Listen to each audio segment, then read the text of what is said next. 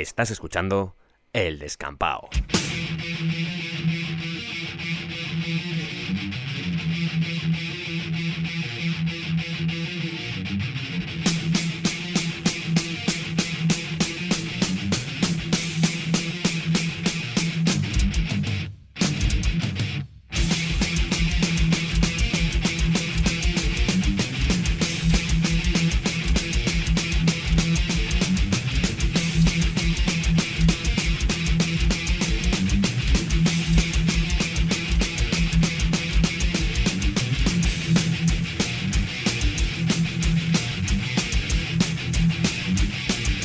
Bienvenidos al descampado.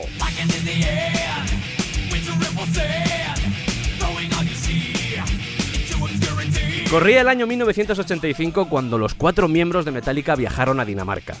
Allí, en los estudios Sweet Silence de Copenhague, iban a plasmar lo que sería su próxima obra. No era la primera vez que se desplazaban al país nórdico porque allí ya habían grabado su anterior trabajo, Ride the Lightning, un álbum que la verdad había funcionado bastante bien y que había sentado ya lo que serían las capacidades musicales del grupo. Pero esta vez, esta vez querían ir más lejos. Tenían ambición, tenían capacidad de sacrificio y sobre todo un objetivo común. Este disco tenía que ser importante. Hoy os vamos a hablar de un álbum que sacudió los pilares del metal. Un álbum que supuso un antes y un después en la carrera de una banda que en los tiempos que corren sigue al pie del cañón. Hoy os vamos a contar la historia del Master of Puppets de Metallica.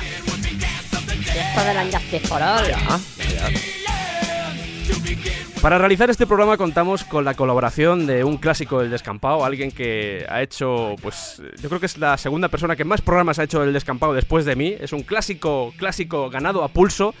Ha hablado de cine, ha hablado de cómic, ha hablado de música y hoy nos volvemos a encontrar precisamente para hablar de esto último, de música. Tengo el placer de saludar una vez más a Santiago Negro. ¿Cómo estás, Santi? Pues Fernando, cabronazo. A ver. Espera, Sí, dime, dime.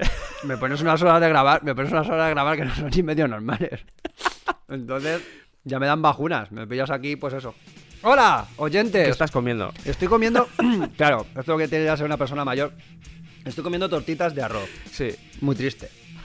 Pero es lo que tiene, toca cuidarse, amigos. El cuerpo ya no está para muchos trotes. Eh, está casi al nivel del de lo metálica. Hay que decir, eh, vamos a hacer un poco de homenaje, que tú tenías un programa llamado Doble Eclipse con Mario Aparicio. Aparicio, compañero y amigo. Y en ese programa, era un programa que teníais en la radio, en, en Toledo, a veces comenzabais el programa... A veces, sí, básicamente siempre. era un clásico, era nuestro, nuestra- nuestro salvoconducto era patatas y cerveza, ¿vale? Esto era así. Y comenzabais comiendo patatas. Se escuchaban las patatas. Claro, y no, y además no nos cortábamos. O sea, era crack, crack, crack continuo. Sí, esto era parte de la esencia del programa.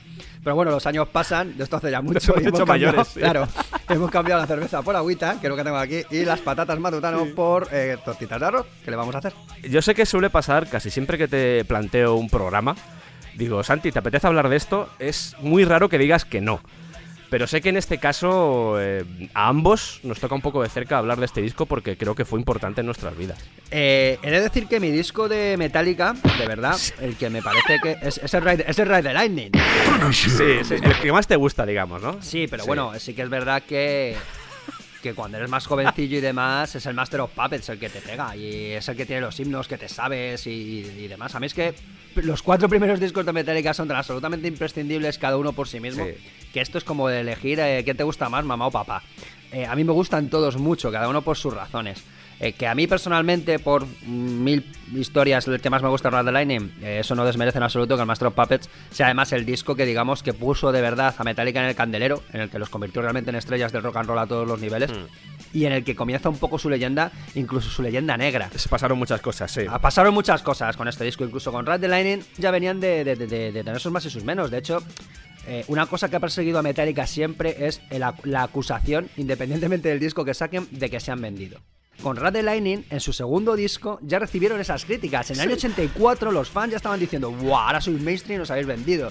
Porque evidentemente rebajaron mucho los decibelios en cuanto al debut de... eh, el, el Killer All, ¿no? Claro. Utilizaban ya canciones mucho más lentas, ya no era tan tanta velocidad, había una evolución musical, ellos como músicos habían mejorado y lo querían demostrar, era incluso había temas Sí. con, con muchos cambios de ritmo, bueno, todos menos Lars Ulrich. Pero bueno, en fin, que, eh, que el caso es que... No te metas con Lars. joder. Pobrecito.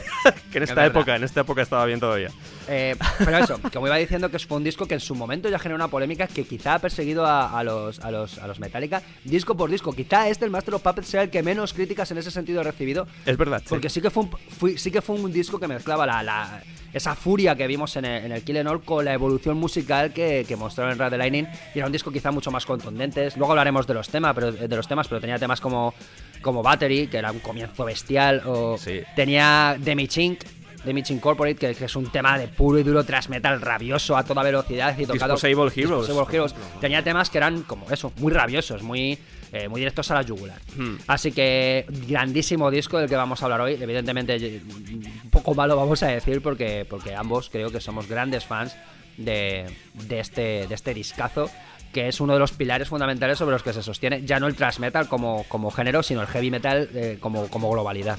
Mm. Que yo sé que hay mucha gente que considera que el negro igual hubiese sido más adecuado para realizar un programa sobre él. Eh, Creo que hay mucha gente que va a pensar eso, sinceramente, y creo que es, eh, hay gente que lo puede pensar más que nada porque el negro fue el que el que acabó reventando la, la burbuja de Metallica, Las el, que listas les, de ventas, el claro. que les llevó al éxito masivo, eh, yo que sé, Enter Sandman. The Unforgiven. Claro, de Unforgiven, todas esas canciones han traspasado más allá y fue lo que convirtió a Metallica en una banda mainstream, además a principios de los 90, que era una época complicada.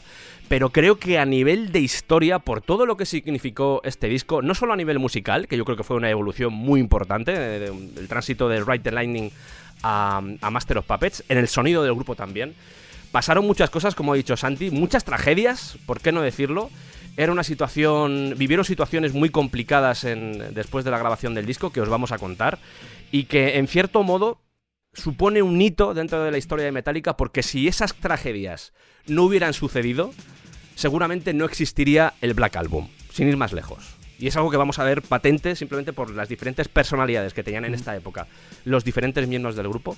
Va a quedar patente que eso hubiera sucedido. Y ellos son conscientes además, ¿eh? ellos lo mencionan en entrevistas, que, que si no hubiese sucedido lo que sucedió, que podemos decirlo ya que fue la muerte de Cliff Barton, el bajista, la cosa hubiese sido totalmente diferente. Vamos a hablar de que hubo un momento justo en el que estuvieron a punto de desaparecer como banda. O sea, hasta ese, hasta ese, hasta ese grado llegó el desconcierto tras, tras la tragedia. Pero bueno, ya llegaremos a ese momento. Vamos a los principios y vamos a hablar un poquito de, de, de- de los antecedentes. Vaya, Y te digo más, incluso de echar a Lars Ulrich del grupo. fíjate.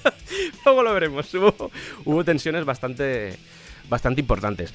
Por cierto, antes de comenzar con esta historia, obviamente vamos a hacer un poco lo que solemos hacer en este tipo de programas, que es hablar del contexto. Os vamos a hablar del thrash metal, de este estilo que surgió en diferentes sitios, no solo en Estados Unidos. Hay gente que se piensa Mm. que solo surgió en Estados Unidos y que Metallica eran como los abanderados del thrash metal, y no era tan así. Vamos a ver que había, había bandas alrededor del planeta haciendo este tipo de estilos, con sus variaciones, al igual que pasaba con el heavy, el heavy normal, pero ahí estaban en Brasil, en, en, yo qué sé, en Inglaterra, en Suecia, en, en Suiza también. En Alemania, vamos a, Efectivamente. vamos a hablar de Alemania, que es uno de los grandes bastiones en Europa de, de este género.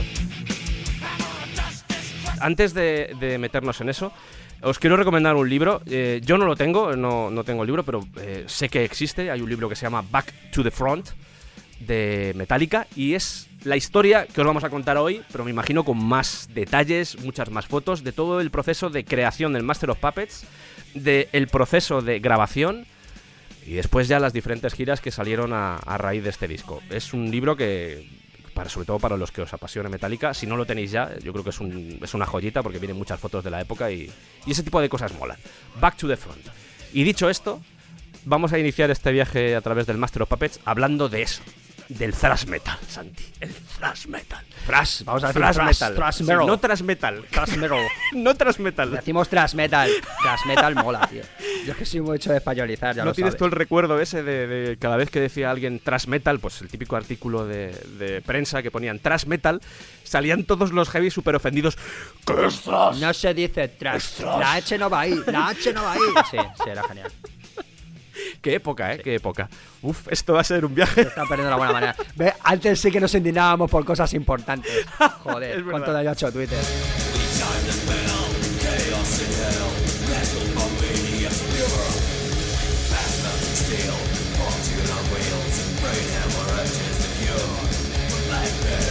Pues sí, vamos a hablar un poquito de la historia de este género, que como dice Sergio, aunque sí que es verdad que vamos a situarlo un poco en, Estados Unidos, para ser más exactos en la, en la Bay Area, que se llamó en San Francisco, sí que es cierto que fue un movimiento eh, global, porque suele coincidir que, claro, hay eh, las generaciones, eh, independientemente de qué parte estén en el mundo, tienen influencias muy parecidas. Entonces, por eso surgen movimientos similares alrededor del mundo, porque son chavales que vienen de escuchar un poco lo mismo. Y esta gente venía de escuchar bandas pues lo que gustaba un poco el heavy metal y demás, venía, a escuchar prácticamente lo mismo, independientemente de qué parte del mundo estuviese. Y este, en mm. este momento lo que lo estaba petando era la, la, New Wave of British Heavy Metal. O sea, todos los grupos ingleses salieron chorrocientos mil y cada uno un poco de su padre y de su madre, aunque con, con unas características similares. Es verdad, sí. ¿Qué pasa? Eh, en el caso de Estados Unidos, por ejemplo, la Ulrich eh, era un auténtico fanático de, Bueno, luego hablaremos de, de Ulrich de, y de sus viajes a lo largo y ancho de este mundo.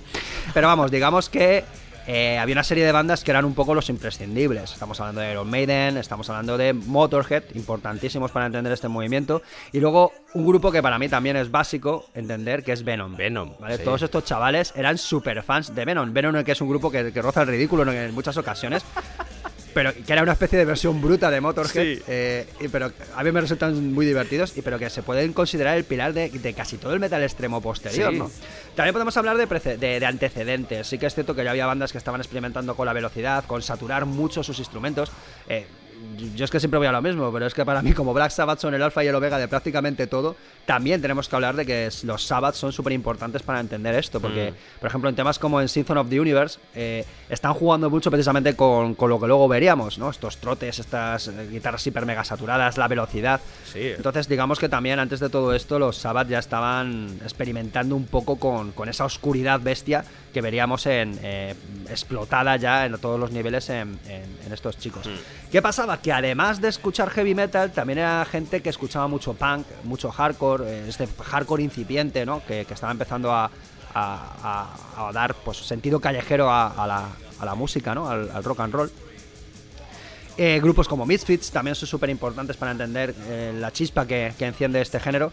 Y claro, pues todo eso hace que todos estos chavales empiecen a tocar de manera muy ruidosa, muy rabiosa, queriendo hacer mucho ruido y que se les escuche mucho. Además con un eh, digamos, un sentimiento, no voy a decir político, porque tampoco se politizar el transmetal. Hay grupos que sí que son mucho más cañeros en ese sentido, pero en general sí que se encontraba cierto sentimiento anarquista, de desapego con la sociedad, muy de protesta, muy de señalar con el dedo eh, los miedos y temores que, tenían, que teníamos como sociedad. Bandas como Slayer son, son especialistas en eso, aparte de sus historias truculentas de nazis deseccionando gente, eh, son un grupo que sí que ha sido, es verdad, han sido muy, muy, muy críticos, muy críticos y, y sin tapujos hasta el punto de que, bueno, se les han llamado muchas cosas a los Slayer. Políticamente son sospechosos, vamos a decirlo así. son sospechosos, vamos a decirlo así. Uno más que otros. Sí, también, es verdad. Pues eso, eh, digamos que, también surge un poco como contrapartida, como la otra cara del heavy metal que se estaba empezando a escuchar en esa época. También estamos hablando de que eh, los primeros grupos de, de gran metal eh, y del rollito más angelino, más rock and rollero, también estaban empezando a surgir.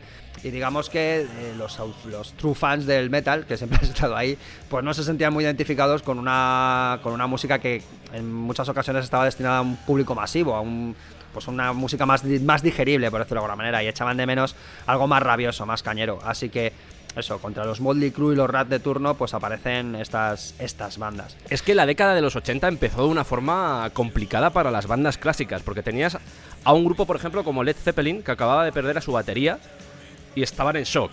Tenías a Deep Purple, que o volvía a Gillan, eh, de repente se cabreaban. Eh, los Kiss, por ejemplo, Ace Frehley, había abandonado a Kiss. Y Black Sabbath estaba con Ronnie James Dio y en los 80 fue cuando empezaron a aparecer cantantes en Black Sabbath. Gillan, sin ir más lejos, Hughes, quiero decir... Tony Martin. Claro, había una situación complicada en lo que era el heavy. Y sobre todo en el heavy más mainstream, el que copaba más pues, la posición de dominante dentro de esta época. Entonces era el caldo de cultivo ideal para que la escena underground, que recogía, como bien ha dicho Santi, ese elemento hardcore, yo creo que sí un poco de, al final si lo evalúas, para mí el thrash metal es una especie de evolución del punk. Solo que cogiendo, obviamente, los elementos que tú has dicho de la New Wave of Es un híbrido, Claro, es, es un híbrido, eso es. Pero había mucho de si miras de si miras las letras, tú antes mencionabas a Slayer, pero si miras las letras, incluso. Bueno, Anthrax siempre se fue un poco más por el lado más cómico, por decirlo así. Tiene también letras mal rolleras, pero, pero tiene ese toque un poco más sarcástico. Pero si miras, por influencias ejemplo. eran claramente hardcoretas. Claro, claro. De hecho, se nota muchísimo. Scott Ian, su guitarra rítmica, bebe muchísimo precisamente de esas bandas y luego ha influenciado a 800.000 bandas posteriores de hardcore y de, y de otros eh, de otros estilos más cercanos al punk. Y te digo más, de los Big Four, que vamos a hablar mucho de los Big Four, de los cuatro grandes, que eran Metallica, Megadeth, Anthrax y Slayer, el que bebía más del hardcore precisamente es Anthrax. Pero bueno, vamos a, vamos a llegar a la parte de Anthrax, pero lo que quería decir es que eh, si evalúas las letras que hacían en esa época, además de que había poca flor, había poco amor, escribir de amor era como pecado, o sea, suicidio, muerte, guerra, adicción, eh, corrupción, o sea, toda la parte crítica, al igual que hacía el punk. Colas en el supermercado. o sea. Viajar con Ryanair, quiero decir, todas las cosas complicadas que tienen que aguantar los seres humanos. Pero era un poco esa idea. Y de hecho, la, mm, analizando un poco lo que es el, el estilo, el, el estilo thrash, eh, mola mucho esa unión. eh, tú antes también lo has mencionado. La New Wave of British Heavy Metal tenía bandas que eran muy diferentes. Esto ya lo hablamos, creo, cuando, cuando hicimos otro, otro especial. Era- creo que el especial, lo que no sé si lo hice contigo o lo hice con, con Joan. Cuando hablamos del Number of the Beast, creo que lo hice con Joan, de hecho. No, conmigo no. Cuando estuvimos hablando de este New Wave of British Heavy Metal, hablamos de que, que en realidad fue una bolsa en la que se metieron grupos que a veces no tenían nada que ver, porque si comparas a Iron Maiden, por ejemplo, con, con Motorhead, quiero decir, sí, obviamente, hay cierta agresividad detrás, pero estilísticamente se diferencian mucho. Entonces, es curioso cómo esta música, que siempre decimos que era New Wave of British Heavy Metal, pero en otros países también se estaba haciendo, obviamente, de hecho en Estados Unidos también se estaba haciendo, pero es curioso cómo esa actitud, que era un poco más, vamos a decir, técnica, se juntó con la velocidad del hardcore. Esos ritmos que, que un poco marcó, eh, sin ir más lejos, Slayer, Dave Lombardo, Oigo, Lars Ulrich. eh, este tipo de baterías marcaron un poco o asentaron lo que iba a ser eh, el estilo, la velocidad. La velocidad era súper importante y como tú decías antes con lo del Ride the Lightning, una de las cosas por las que se acusó a Metallica en el Ride the Lightning es, es que habéis hecho canciones lentas, porque no era lo que pedía el estilo, no era lo que pedía el thrash metal. Y em, hay más elementos, no solo este. Em, el tipo de armonías que utilizaban, vamos a verlas con ejemplos en, sin ir más lejos en el Master of Puppets, pero el tipo de armonías que utilizaban estaban muy basadas en el tritono. Esto, Slayer eran los clásicos. El tritono, hemos hablado alguna vez del diablo en la música. De hecho, tienen un disco, tienen un disco llamado Diablo sin música, precisamente en homenaje a, a- A lo que hace- a esta armonía suya que, que lo usaban siempre. Con lo que hacen todas las canciones. ¿sabes? Con la que hacen todas las canciones, sí.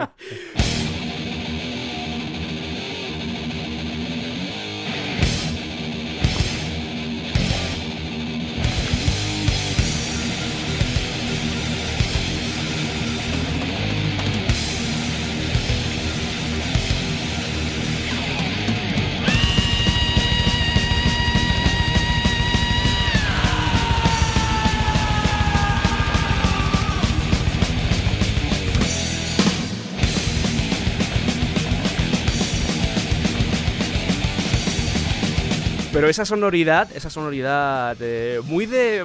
Siempre me ha parecido muy de apocalipsis, ¿sabes? Muy, pero muy de la época, muy mm, de sufrimiento y de dolor. Ya lo digo, no solo letrísticamente, sino armónicamente. Tú escuchas thrash metal, esa... mm, Aunque a veces se pasaron un poco con la reverb, como pasa por ejemplo en el Ride the Lightning, eh, era música muy cruda y muy de la calle. Y ese ambiente underground que se estaba formando alrededor de este tipo de música ayudaba a eso precisamente. Y los bajistas, los bajistas, bajistas. estamos hablando de los baterías. Lemmy Kilmister creó escuela saturando su bajo Sí, con el amplificador a saco. sí. O sea, nadie había sonado como Lemmy Kilmister. Es que, claro, como son grupos tan antiguos, parece que es que ha sido así siempre. Pero llegó Lemmy hizo el salvaje, el salvaje con los Motorhead. Ahora mismo, es, claro, es que estamos en una época en la que hemos tenido muchísimas cosas muy brutas, Claro. pero yo me imagino escuchar el Ace of Space allí, en su momento, y ostras, me imagino a la gente metiéndose debajo de la cama en plan, ¿qué coño acabo de poner en mi tocadiscos? O sea, ¿qué le pasa a este señor?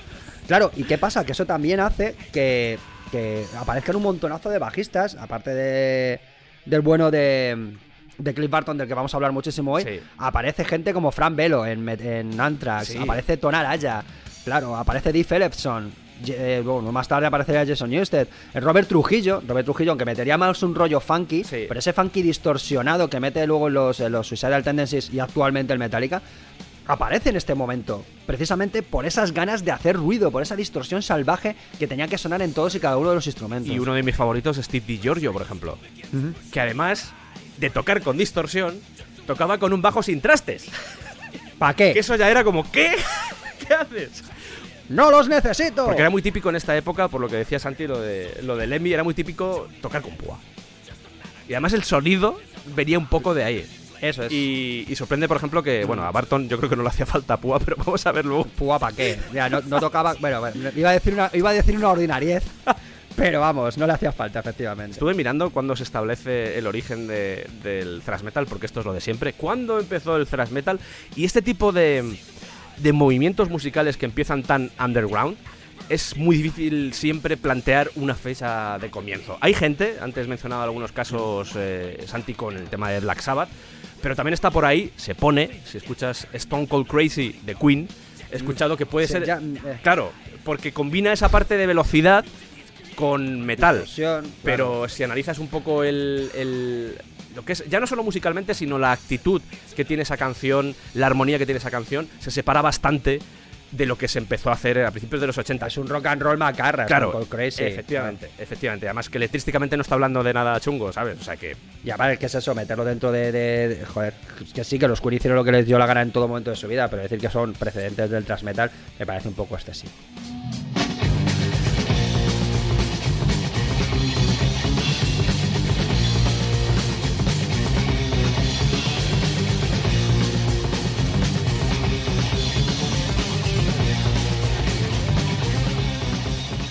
Lo he leído. ¿Sabes dónde lo he leído, Santi? ¡En Wikipedia! ¡Sí! No Así sabía. que no os fiéis de la Wikipedia. No os fiéis de Wikipedia que- Vamos a hacer camisetas, el descampado, y por detrás va a poner no os fiéis de Wikipedia.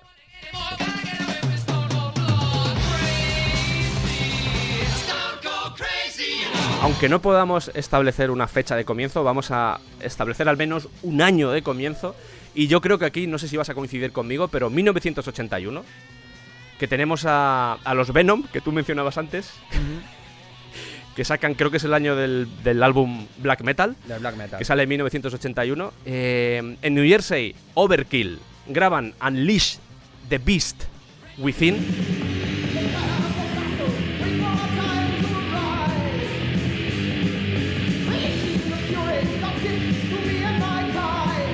que también iba por este rollo. Y en Los Ángeles, y digo en Los Ángeles porque esto es una cosa que ha dejado caer ya Santi, porque normalmente se vincula Metallica a San Francisco, sí, vamos a ver por qué se les vincula a San Francisco, pero ellos, al menos Ulrich y Hetfield, Y son, de, salen de Los Ángeles. son sí, de Los sí. Ángeles.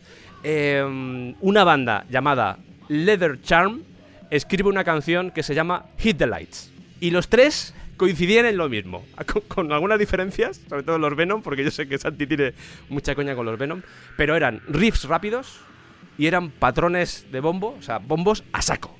Y coinciden en eso, ¿eh? En esa violencia sónica que se estaba empezando a crear en el underground. En diferentes zonas, insistimos, es lo curioso. Eso es. Pero bueno, eso sí que es cierto que Los Ángeles, San Francisco se considera como la cuna, ¿no? Porque Sí. después en San Francisco, en la Bay Area, la- el área de la bahía, aparecerían Exodus, aparecería, no, sé, no que sé, Testament, aparecerían muchísimos grupos eh, que son pilares clave para conocer el, Los Violence. los Violence. Luego hablaremos de Rob Flynn, Rob Flynn, madre mía, Rob Flynn. Los. Death Angel también. Los Forbidden, claro, los, Los Forbidden. Forbidden, antes de claro. los, los Forbidden, que estaba de guitarrista Rob Flynn, Rob Flynn, posteriormente, vamos, estandarte del nuevo thrash metal o del groove metal o como lo queramos llamar en los 90 con, con los Machine Head, ¿vale? Pero el tío era guitarrista de los Forbidden y después de los Violence, que sacaron auténticos discazos, a mí me encantan, eh, de, thrash metal básico.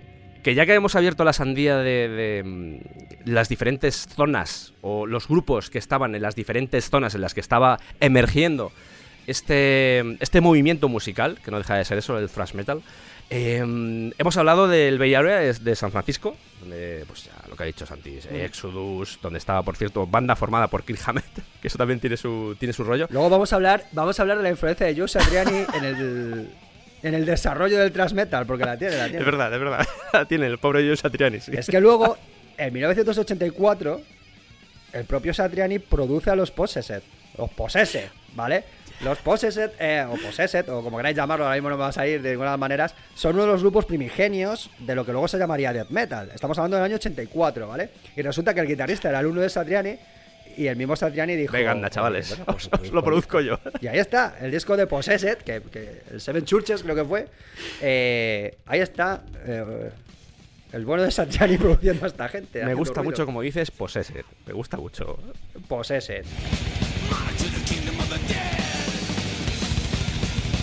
En fin, seguimos dando vueltas al globo con esto del thrash metal. Porque en Europa fue un estilo que, que se hizo bastante popular, Sí. ¿vale? Entre otros grupos, además, precisamente en Alemania, Sí. eh, que en esta, eh, claro, ahora Alemania nos parece como una paracea de la, de la occidentalidad y la democracia. Pero estamos hablando de que Alemania durante los 80 era un lugar bastante complicado, Sí, ¿vale?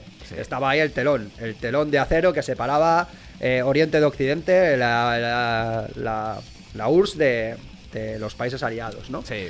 Entonces tenemos bandas que salieron además bastante con, ba- bastante politizadas, bastante violentas también en ese sentido, violentas verbalmente quiero decir.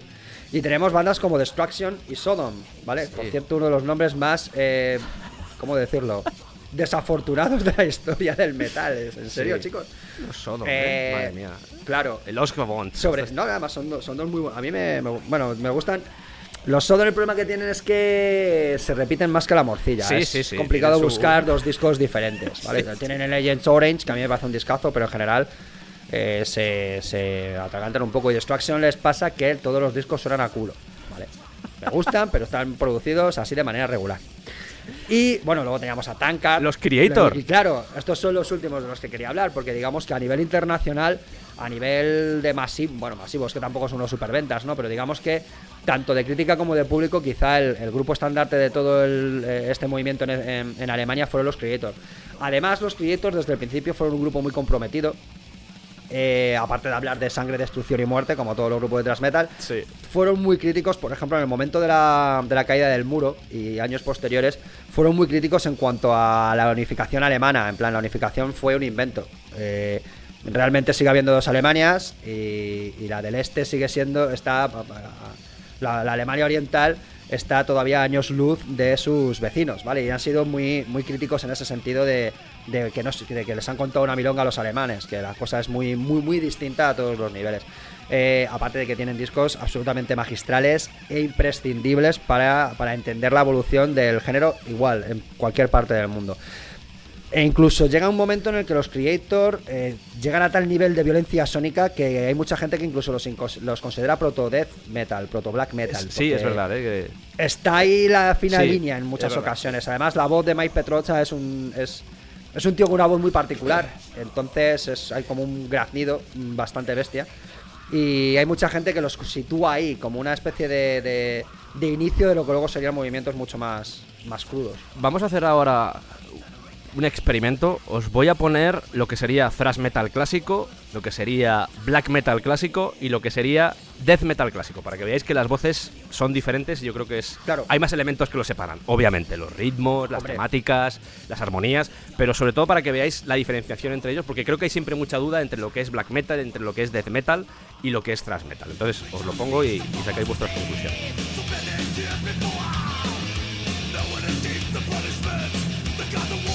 Esto es thrash metal, estos son Testament. Las voces son agresivas, los ritmos son agresivos también. Aunque hemos dicho que bebe mucho del hardcore, también tenían temas lentos, ¿eh? No os penséis que era todo el rato caña, caña, caña, caña. Vamos a escuchar ahora death metal. Estos son los Nile. Las voces son más guturales, son más profundas. De rollo. Los baterías hacen una cosa que se llama blast beat. Fijaos en la caja que va ta ta ta ta ta ta. ta. Eso es blast beat. Esto es death metal técnico, ¿vale? Esta gente tocaba bastante bien estos rollos. Uf, me hago mayor, ¿eh? y ahora vamos a escuchar black metal. La escena potente de death metal era en Suecia y la escena potente de black metal era en Noruega, países nórdicos. Esto que suena es Emperor. Podéis ver que las voces ya son más... Aunque originalmente el black metal no tenía teclados, a partir de los 90 los grupos empezaron a utilizar teclados, como es este caso, pero podéis ver que hay similitudes con, con el death metal.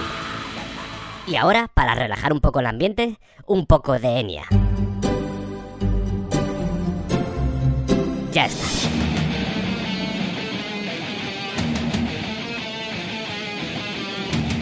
Sí que es cierto que hay grupos que siempre están ahí en la fina línea entre varias eh, corrientes estilísticas. Y más en un momento en el que esas corrientes se estaban creando, estaban naciendo en ese momento. Eh, entonces es normal que, que cuando un sonido es tan primigenio pues se mezcle con otros o incluso todavía no esté muy definido. En Suiza, por ejemplo, tenías a los Celtic Frost. Que a mí me flipaban. Busca Bueno, fotos porque me parece maravilloso. Los Celtic Frost era una suerte de, de Slayer a la nórdica, molaban bastante. Hmm. De hecho, ahora el Tom Warrior, el, el cantante hasta ahora, tiene una banda bastante interesante que se llaman Los Tipticon, que es una especie de pseudo doom. No sé, es una cosa muy rara. El, el tío es muy. eh, La verdad es que lo, lo que molaba de precisamente de los. De los Celtic Frost es que experimentaban mucho sobre, sobre ese sonido tan crudo y primigenio. Eh, Otra banda que son una influencia básica en, en muchísimos grupos. Además, fueron de los primeros también en, en maquillarse, así en rollo Eh, por eso digo lo de las fotos. pre-black Sí. metal. Claro, claro, claro. Pre-black metal. claro. Y también fueron mucha influencia para, para todas las bandas noruegas, por ejemplo, que salieron con el face painting Sí, famoso. Mayhem, etcétera, Claro, lo pusieron más, más en el candelero.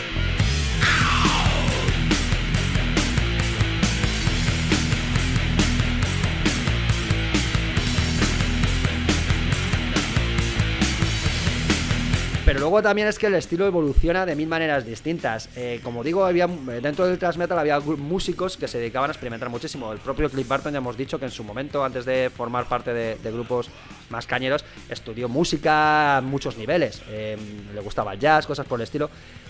Y digamos que esas progresiones, ese rollo estilístico que, metía en muchos temas de Metallica, pues eh, evidentemente también evolucionaron. Y tenemos bandas que también estuvieron ahí en la fina línea entre el ruido y la musicalidad, por decirlo de alguna manera. Y en ese sentido me vienen dos bandas a la cabeza. Por un lado, eh, Watchtower, que en 1985 sacan Energetic Disassembly, un disco que es una auténtica locura. Locura llamarlo jazz metal a lo mejor es un poco excesivo, ¿no? Pero mezclaba la velocidad salvaje del thrash metal que estaba empezando a, a- a dibujarse, que bueno, ya básicamente en este momento ya tenía todas sus características mm, dibujadas, ya estaba en el candelero como estilo completamente eh, propio, por decirlo de alguna manera. Sí. Y lo que hacen ellos es demostrar sus habilidades musicales y llevarlo a otro nivel, experimentando muchísimo con pasajes musicales absolutamente eh, demenciales. Es un disco muy difícil de escuchar, las cosas como son, pero es muy divertido porque nunca sabes lo que, lo que te espera. Lo que te espera. En cualquier momento hay un giro inesperado de los acontecimientos y te, y te deja completamente descolocado. De hecho, es un disco que yo descubrí porque John Petrucci de los Dream Theater, cuando le preguntan que qué discos escuchaba el de joven para, para inspirarse para él en su propio rollo musical, es uno de los discos que, que él comenta, que a él y a, Mike Pornoy les gustaban mucho los Watchtower, este disco en especial, precisamente por eso, por la libertad, por la eh, absoluta locura que hay en- en la demostración musical de esta gente. Así que otro disco muy recomendable en ese sentido, de si buscáis, aparte del thrash metal de ruido que, nos mola, eh, una cosa un poco más experimental.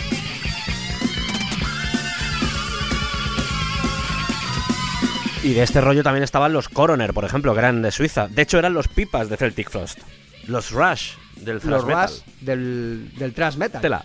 Empezaron con un sonido thrash metal muy prototípico en su primer disco, pero en No More Color, un disco que, que igual, que a mí me parece fundamental para entender la, capa- la capacidad de evolución de este estilo y la, la cantidad de cosas que se pueden hacer, aparte de la violencia sónica.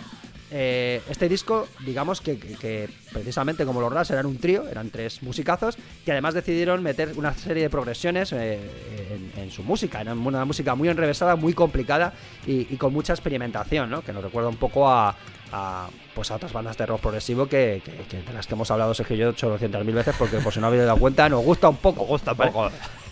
El No More Color, de verdad, es un disco que yo personalmente no me canso de escuchar. Igual que otros discos que pasan mucho más tiempo hasta que los retomo. Gracias a este programa he, tenido que, desempolvar alguno. El, No More Color o, cualquiera de los discos posteriores de, Coroner eh, me parecen increíbles, increíbles. Suenan de, de una manera, no sé, me parece atemporal el sonido que consiguieron, ¿vale?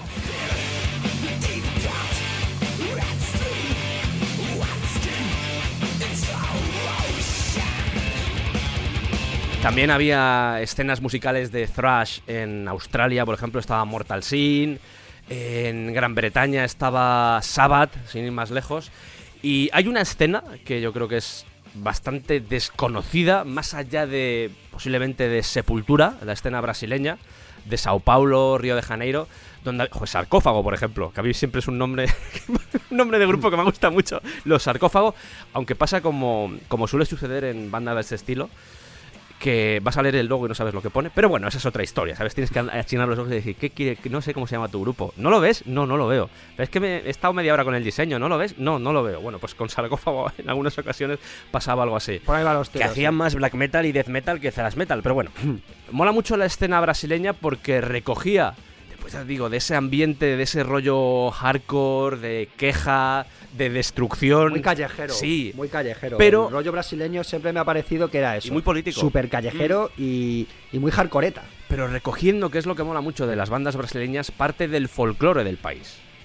Que eso es lo Mm. chulo, en, en los ritmos, en la forma de... de, pues, sé, por ejemplo, eh, Igor Cavalera, por ejemplo, la forma de, de tocar era muy pesada, muy de percusión brasileña.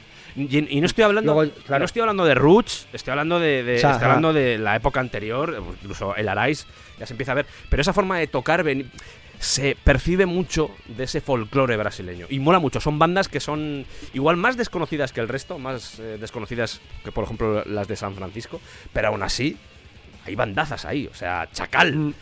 No, no, y además que es eso, que mola, porque en un momento en el que el thrash metal estaba empezando a evolucionar a una cosa más técnica, Sí. más compleja, más, más trabajada, por decirlo de alguna manera, esta gente era muy primitiva Sí. en todos los Sí, sentidos. sí, sí. Y, y- y en los discos se nota ese primitivismo que veíamos en, en- en ese thrash metal de los comienzos, Sí. más a lo bestia. Sí. Igual son bandas que están ahí rozando casi todas el death metal. ¿Vale? Eh, una forma muy agresiva, muy politizadas, Sí. ¿vale? Muy, todas muy relacionadas con el anarquismo. Y que la escena punk en, en Brasil también es bastante importante.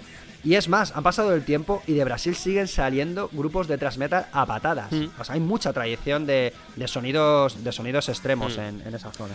Y vamos a acabar, por supuesto, había más ambientes de thrash, seguramente en España tuvimos eh, también este tipo de... No, no, no, no. eh, Sin embargo, mira, en España no tuvimos muchas bandas, las cosas como son. Pero hay por ahí bandas, yo que sé, Muro, por ejemplo, en un momento dado, podríamos considerarlo en sus principios como, como thrash metal, al menos bajo mi punto de vista. Sí, No sé si estaba ahí la- Estaba ahí lindando entre el heavy más clásico y el, y el thrash metal.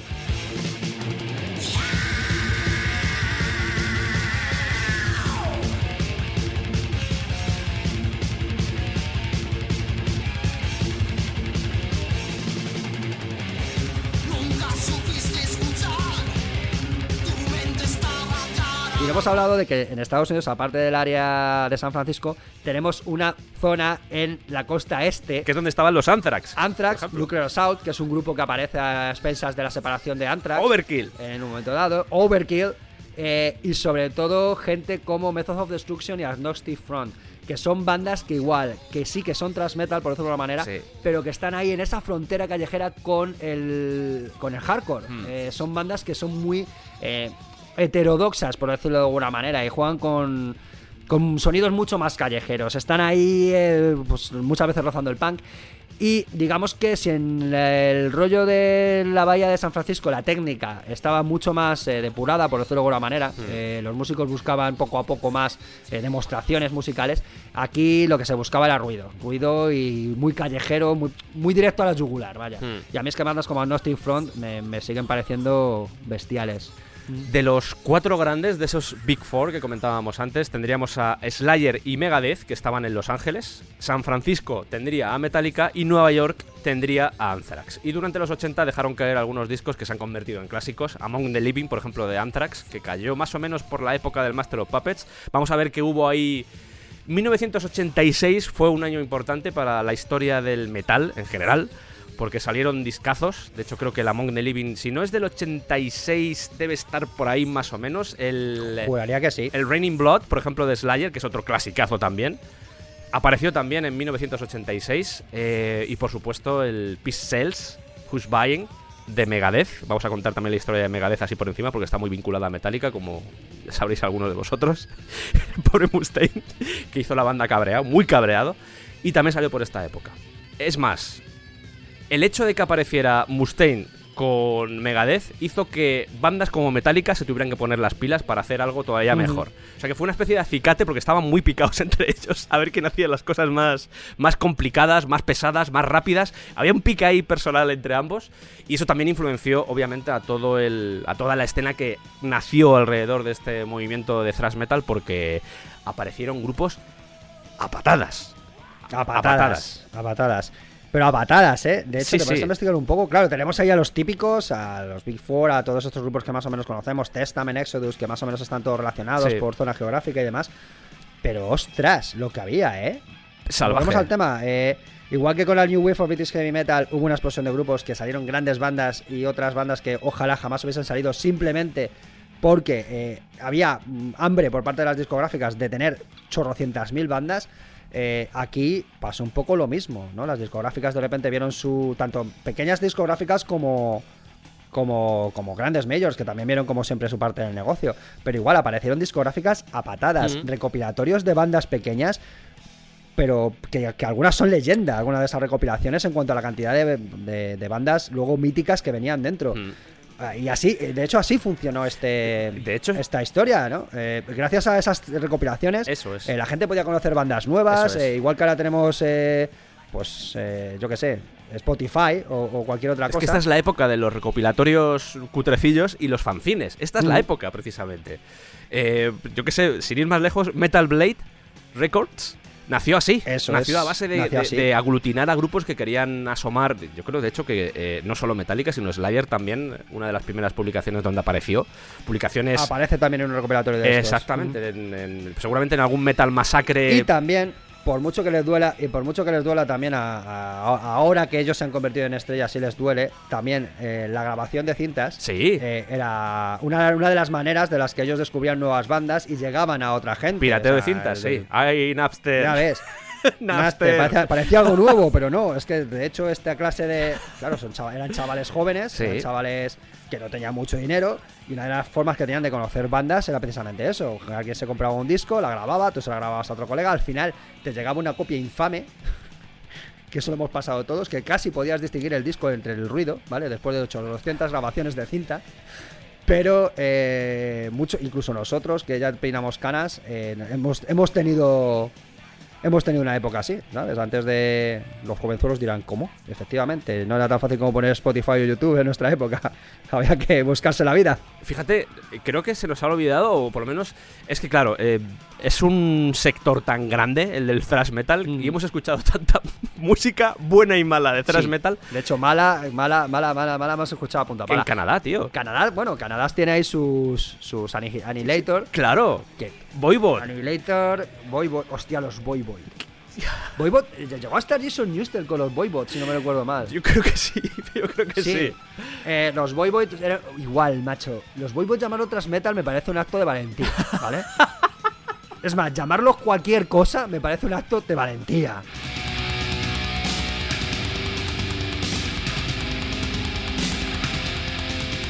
Que al igual que pasó con el punk, también el thrash metal, eh, lo he dicho antes con lo de los pantalones vaqueros, pero también ejerció mucha influencia en la forma en la que se vestía la gente.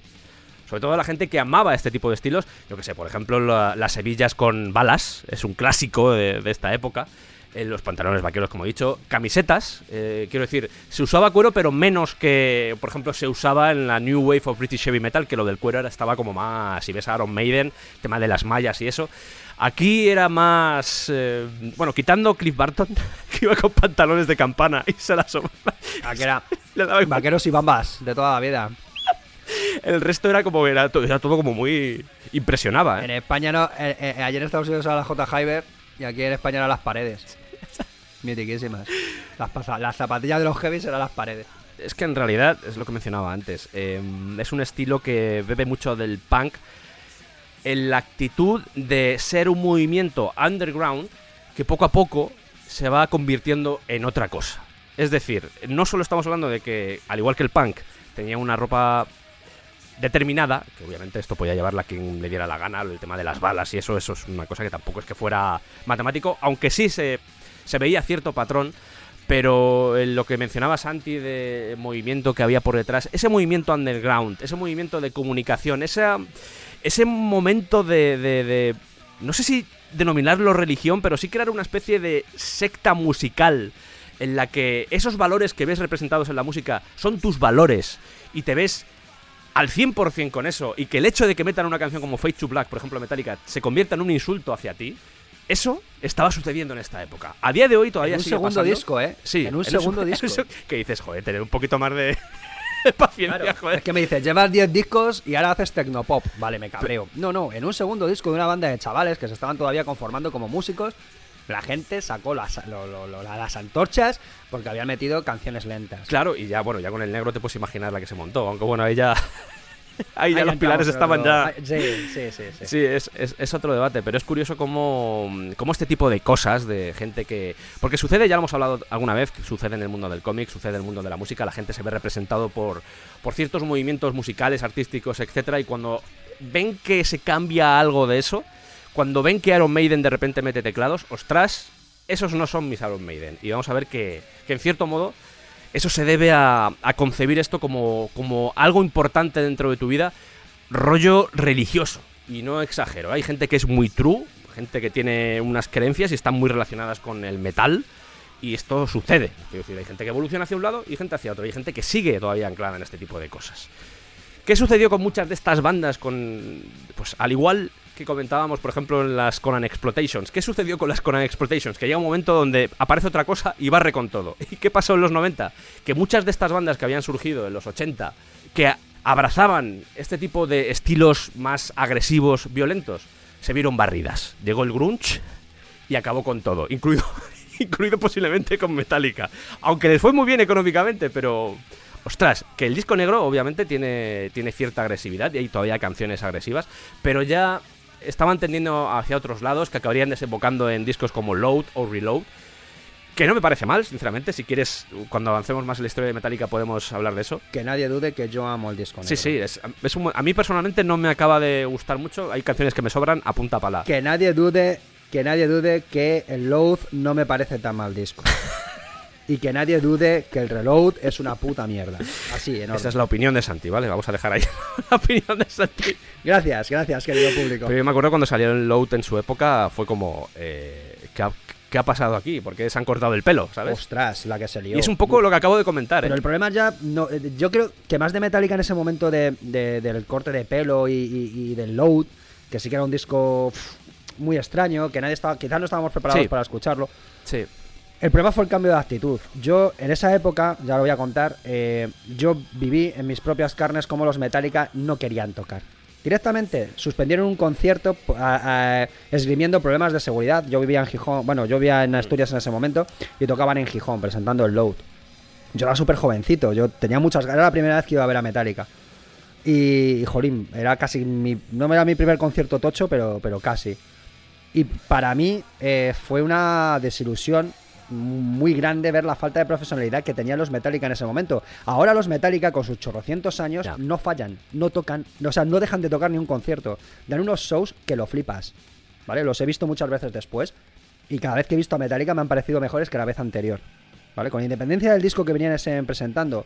Pero en esa época ya no era solo el disco, que te podía gustar más o menos, eh, te podía decepcionar, lo que fuese. Era que ellos, en ese momento, eran unos señores que se habían olvidado lo que eran.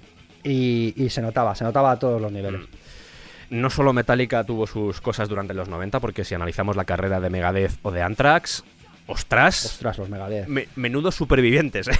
Menudos- fíjate, qui- quitando Slayer, Ostra- no, pero los Anthrax, joder, pero Anthrax sí, los Slayer. Bueno, y los Slayer también sacaron discos un poco pesados, pero dentro de su Sí. rollo, ¿eh? sin cambiar nada. Sí, ese es el tema. Anthrax, no, es que a mí Anthrax, por ejemplo, la evolución que tuvieron cuando se fue Joey, eh, Joey Belladonna y Sí, cuando entró a John Bush, sí. entró John Bush, a mí el primer disco con John Bush, el de Sound of the White Noise, me parece un discazo. Sí, Era distinto, Sí. no tenía nada que ver con lo que habían hecho, era mucho más crudo, más rudo, más hardcore, llámalo como quieras. Pero joder, no era mal disco para nada. El problema es que, mm, pues igual, no, quizá la gente no estaba preparada para un disco como ese, con, con un rollo tan distinto. Ese es el tema, porque Metallica abrió una puerta y el resto de grupos dijeron, ostras, es que si queremos sobrevivir a lo que está sucediendo alrededor nuestra con esto del grunge, tenemos que cambiar la forma de plantear las cosas. Es decir, tú lo decías, Load es un buen disco. A mí, sinceramente, hay canciones que no me gustan y que me parecen muy de relleno, pero eso ya es un debate No, en el hay que canciones, tampoco vamos a entrar. Pero a mí me parece bien Mm. que los grupos hagan eso. Que los grupos se arriesguen e intenten crecer, porque esta peña empezó. El primer disco lo grabaron con veintipocos años y es normal que tengas una evolución musical a lo largo de tu vida. Y yo, sinceramente, aunque no sea uno de mis discos favoritos, veo bien que hagan ese tipo de cosas. Pero es que en los 90, quitando Slayer, que igual tenían. Vamos a decir, a pesar de que el disco fuera mejor o peor, eran los que tenían los fans más aguerridos, Acérrimos, más fieles. sí, porque los fans de Slayer son. O sea, son Slayer a tope, ¿sabes? En cambio, el resto de grupos empezaron a, a variar y es ahí cuando los fans que estaban siguiendo a, ya sea Megadeth, por hablar de los grandes, porque los, los más pequeños fueron barridos, como he comentado antes, pero en el caso de Megadeth, que, joder, Countdown for Extinction, que es un discado, por ejemplo, que es de los 90. Euthanasia. El Euthanasia, por ejemplo, el Euthanasia es otro disco. El Euthanasia es una maravilla. Claro. Pero es que luego llegó, llegó el Risk. Claro, sí, ese es el tema. Ahí está, el RIS. Porque llega un momento en el que las bandas dicen. llega un momento en el que las bandas dicen: podemos seguir con nuestro rollo y seguir con nuestros fans de toda la vida, o intentamos hacer una cosa que sea más comercial y a ver si por un casual hacemos un Metallica. Y ahí está el problema. Pero mira, es que venían. lo- pero por ejemplo, los Megadeth venían de, de hacer el Crafting Writings, que es un disco muy distinto, Sí. muy seco, con una producción muy seca. eh, Sí. Y seguían sonando a Megadeth, un disco distinto. Y de hecho tenían canciones todavía que se acordaron de decir, jo, a mí lo que me molaba era meter ruido. Yo qué sé, cosas así. Pero es que el disco siguiente, a mí el Crafting Writings es un disco que yo defenderé, Sí. porque me parece un muy buen disco. Mm. Pero después sacan el Risk, que era insoportable, pero insoportable, porque además ya no solo era el tema de meter teclados, de meter samples, no, no, es que las canciones eran malas, se notaba una pereza, que es que es lo que vuelvo a decir, que es lo que me pasaba con Metallica, era la pereza de gente que no tenía ganas de hacer lo que estaba haciendo, que había perdido la ilusión, que estaban, sub- estaban sobreviviendo, efectivamente, el negocio musical les había dado una hostia del revés, así Sí. dicho, pronto y mal, y todavía estaban intentando recuperarse. Mm. Y el problema es ese, que luego sí hemos visto eh, gente mucho más comprometida, recuperando la ilusión por hacer las, las cosas, eh, incluso, bueno, a lo mejor a la gente lo verá mal, pero mirando un poquito más al pasado. Pero yo el problema que tenía con esas bandas en ese momento era ese, decir, gente que está sacando discos por sacar, Hmm. porque no le queda más remedio, porque esto es su negocio, Sí. viven de esto. Y, y a mí lo que me molestaba era eso, más que el disco tuviese lo que tuviese, era decir, es que estáis vagos, estáis hacia- nos estáis engañando, nos estáis engañando, porque vosotros erais eso, pasión y ruido. Y aquí no hay ninguna, no hay nada, no hay nada. Sois gente que viene a cobrar. Hmm. Que eso es lo terrible, que tú puedes ganar dinero con tu negocio, pero joder, haz, haz Sí. las cosas bien.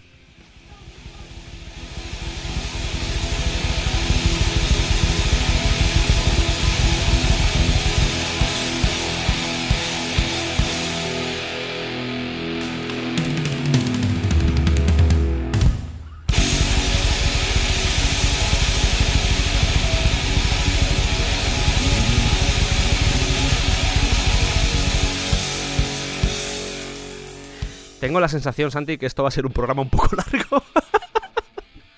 Porque llevamos un rato ya hablando del thrash No sé por toda- qué lo dices, porque llevamos una hora hablando del puto thrash metal, por eso. Puede ser, puede ser por eso, Santi.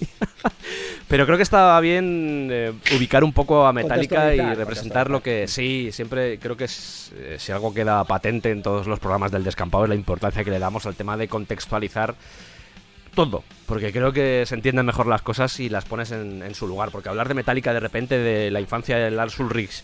Del, joder, Lars... Iba a decir Ulrich, me he quedado ahí a mitad. Ulrich. De Lars Ulrich. De Lars Ulrich. Vamos a decir Ulrich. Ulrich. Eh, y hablar de la infancia de Lars Ulrich eh, pues puede estar muy bien así a pelo, pero creo que diciendo lo que rodeaba a Lars Ulrich se puede entender más cómo, cómo se crean las bandas y cuáles son las evoluciones que suceden dentro de los diferentes estilos musicales, como por ejemplo el thrash metal. Y creo que era necesario hacer esta contextualización. contextualización. Si le llamamos, si le llamamos Lars, digo que le llamamos Lars así en plan cariñoso, porque Lars. es como la familia. Lars. Lars. Lars. Sí, es que tenemos el debate que no sabemos si decir Lars, Ulrich o Ulrich. O Ulrich. Yo después de haber hecho el... O Ulrich, o Ulrich, efectivamente. Porque Ulrich. Después... Después de haber hecho el especial de Mozart, ya voy, yo voy desbocado ya con el tema de. Sí, sí, sí, sí, con el, lo teutónico lo llevas de miedo. Ya lo llevo ya, Ulrich. ¿Sabes? Vamos a decir Lars Ulrich, que es como. Yo, siempre lo he llamado Lars Ulrich. De la vida lo hemos llamado así, no pero vamos, yo le voy a llamar Lars. A partir de este momento es Lars. Mi amigo Lars. Llámale mi amigo Lars. Mi colega, mi colega Lars. mi colega Lars. Porque para entender o para conocer la historia de Metallica nos tenemos que hacer servir del propio Lars, porque es el que la organiza y el que la monta. la historia de Metallica. Sí, porque era, como estaba diciendo antes, era un auténtico fanático. Él venía de Europa, de... De hecho, es súper curiosa. Supongo que la mayoría de nuestros oyentes lo saben, pero si no lo contamos, que nosotros somos así. Venga. Lars Ulrich iba para la estrella del tenis. Sí. Su padre, su padre había sido tenista semiprofesional. Torben Ulrich. Torben, Torben, además, vaya nombre más guay, colega. Torben, ¿eh? Tuve un Torben. compañero de trabajo que se llamaba Torben y cada vez que le llamaba pensaba que se iban a desatar las tormentas. En fin, eh, Es que el, el abuelo también era jugador de, de tenis. O sea, era, era la familia estaba muy enfocada al tenis. Claro. Sí. ¿Qué pasa? Que dijo papá Ulrich, mi hijo va a ser una estrella, entonces para llevarle a un sitio de alto rendimiento nos mudamos toda la familia a Los Ángeles, que hay un sitio que van a convertir a mi hijo en un campeón. Sale mal. Ay, amigo, algo se torció por el camino. ¿Vale? Pues además estamos hablando evidentemente de que si una familia se puede permitir el lujo de ir a Los Ángeles a que su hijo se convierta en una estrella del tenis, no hablamos precisamente de una persona que vive en un piso de protección oficial ganando mil euros, ¿vale? De hecho, el, el padrino, que esto me dejó flipando, el padrino de Lars Ulrich es Dexter Gordon, que es un músico de jazz. Porque el padre de Lars Ulrich Era un aficionado Sí, tremendo a la música jazz. Pero es que tenía relación con Dexter Gordon, tenía relación con Sonny Rollins, que igual si no estáis muy metidos dentro del mundo del jazz, pues no suenan. Pero eran músicos importantes dentro de la escena del jazz mundial. O sea, eran músicos importantes. Y me sorprende mucho porque, porque siempre estuvo rodeado de ese ambiente de jazz, aunque luego él hiciera otras cosas. Y aunque esas ganas de tocar la batería no surgieran por el jazz que escuchaba su padre, sino por haber visto a Deep Purple, Claro, no- técnica, técnica, Ulrich, no. Va- no vamos, luego vamos a entrar en eso porque creo que, que está muy denostado. Yo voy a decir una cosa, voy a dejarlo patente ya. A mí me cuesta actualmente ver a Metallica en directo por Lars Ulrich, porque el tempo al que toca esas canciones varía mucho. Me provoca malestar, es así. Te incomodan, te incomodan. No me pasa solo con Metallica, Metallica da unos conciertazos de la leche, se dejan la vida en el escenario. Ahora mismo es así. Sí, pero el, me cuesta mucho verles precisamente porque, joder, me molesta mucho cuando las canciones los tiran de tempo. Ya no solo como músico que toca, sino como oyente que escucha música. Y me molesta mucho.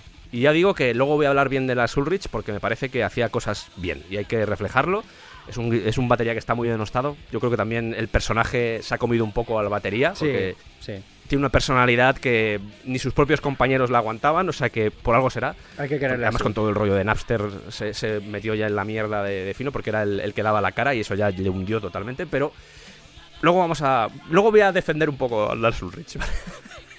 Pero por establecer un poco la- el comienzo de, de la historia, porque me parece súper bonito, me parece además que refleja un poco el cómo era la infancia de Lars Ulrich, que ya te digo que los, como bien ha dicho Santi, los padres pues, tenían dinero, eran pudientes, además en, en Dinamarca, pasta, que Dinamarca, Dinamarca es un sitio donde, al menos económicamente, pues si tienes dinero vives muy bien. En realidad vives bien en cualquier sitio, pero en Dinamarca se vive bien. Cuando tienes dinero vives bien. Mejor, sí, un poquito mejor. sí. Y en febrero, este dato me mola porque en febrero del 73, su padre, que como os he dicho tenía ciertas influencias, consigue cinco entradas para ver un concierto de Deep Purple. Estamos hablando de la gira del Fireball, que no era. que aquí no estaba Ian Gillan, estaba eh, Hughes y estaba Coverdale en esta gira del Fireball.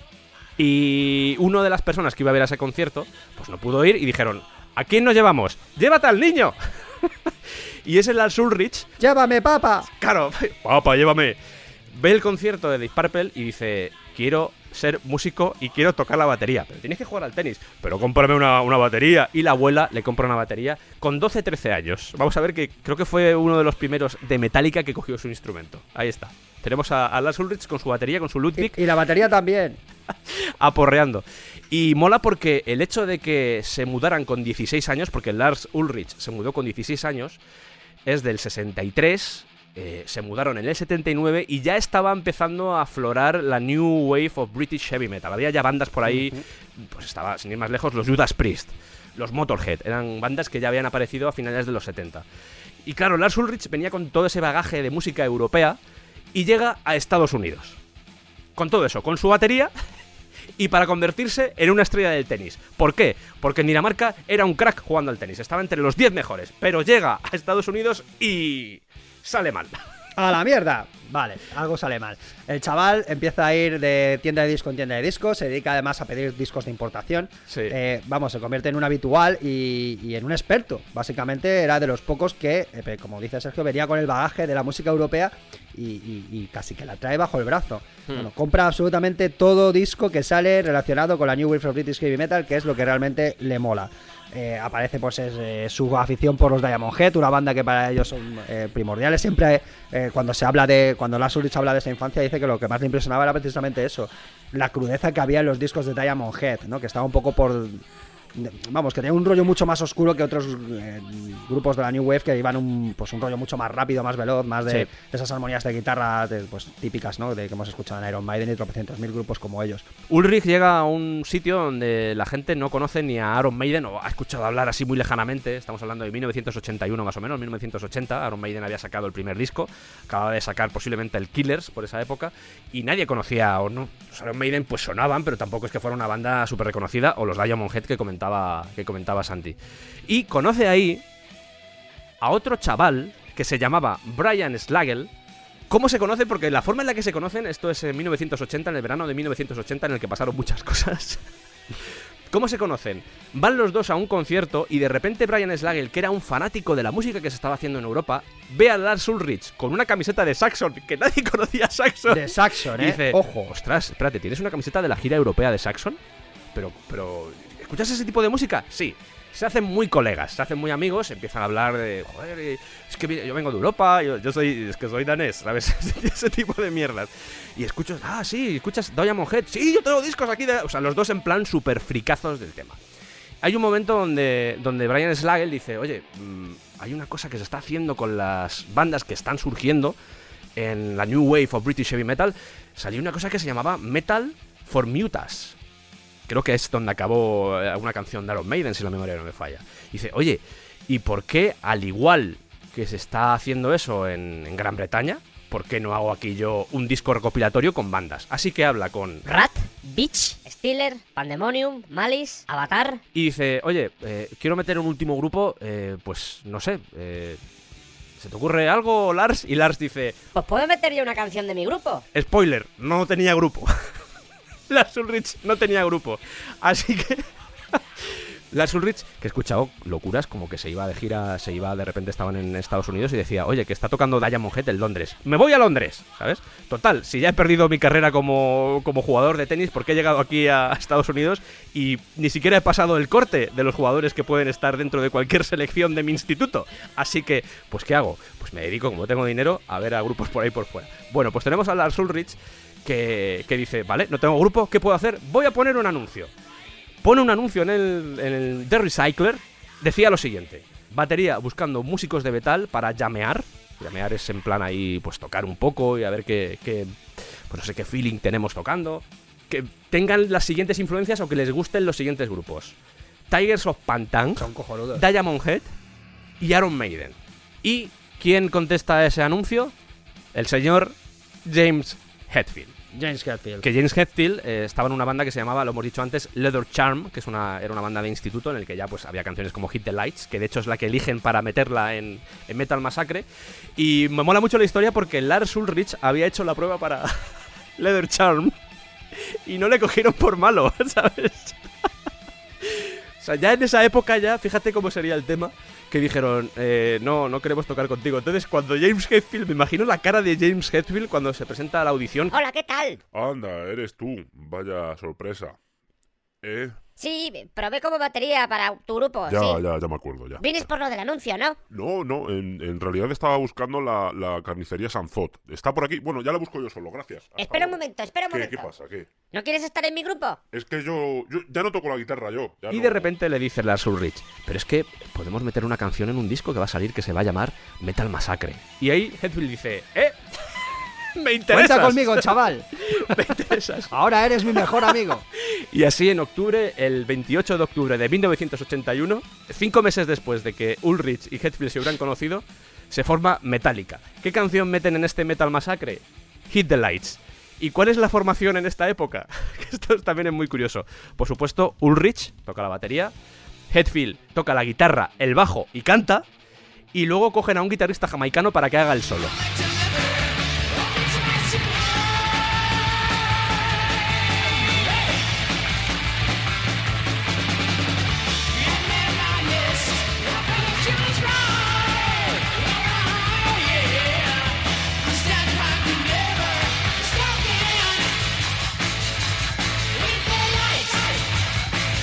Además es muy curioso porque si, si buscáis eh, información sobre, sobre el Metal Massacre, ese Metal Massacre en el que aparecía Metallica, pusieron mal el nombre.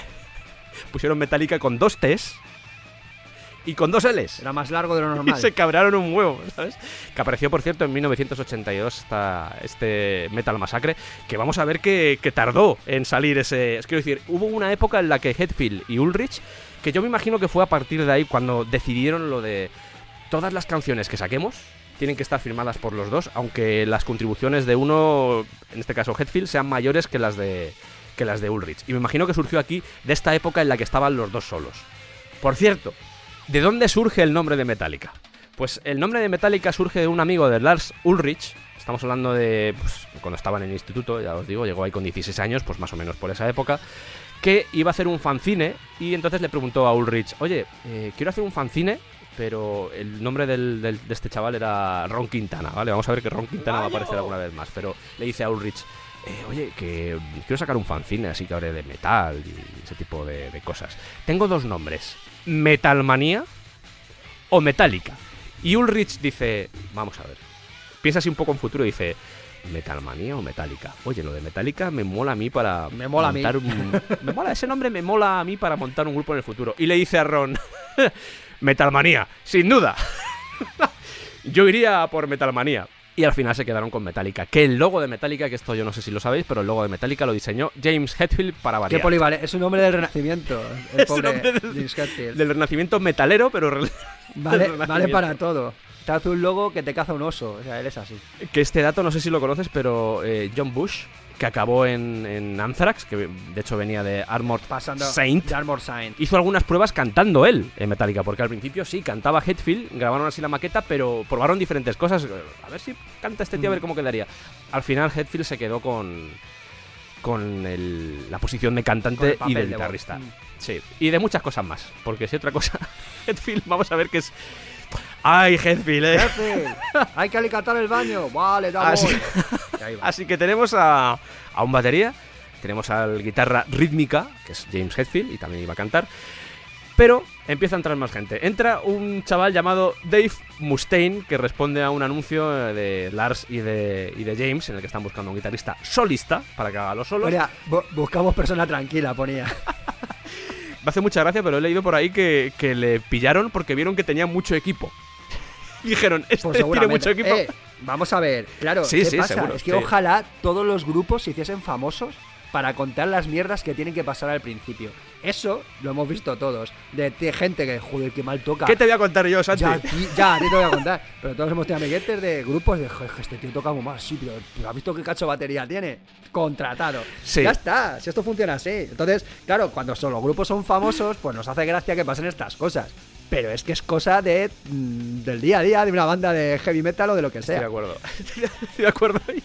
Y, y lo conozco. Conozco, conozco esa mierda, Santi. Conozco esa mierda. Esa sensación. I know, I know that feeling. Después de Mustaine entra Ron McBurney, que es el que, el que tocaría el bajo.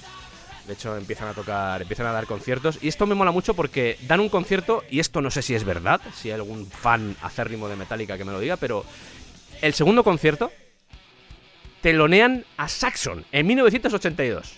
El segundo concierto que da Metallica, telonean a Saxon. que me parece muy heavy.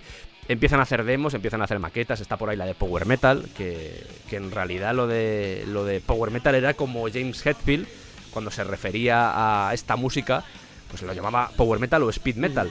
Lo de Thrash Metal, ¿de dónde viene lo de Thrash Metal, Santi?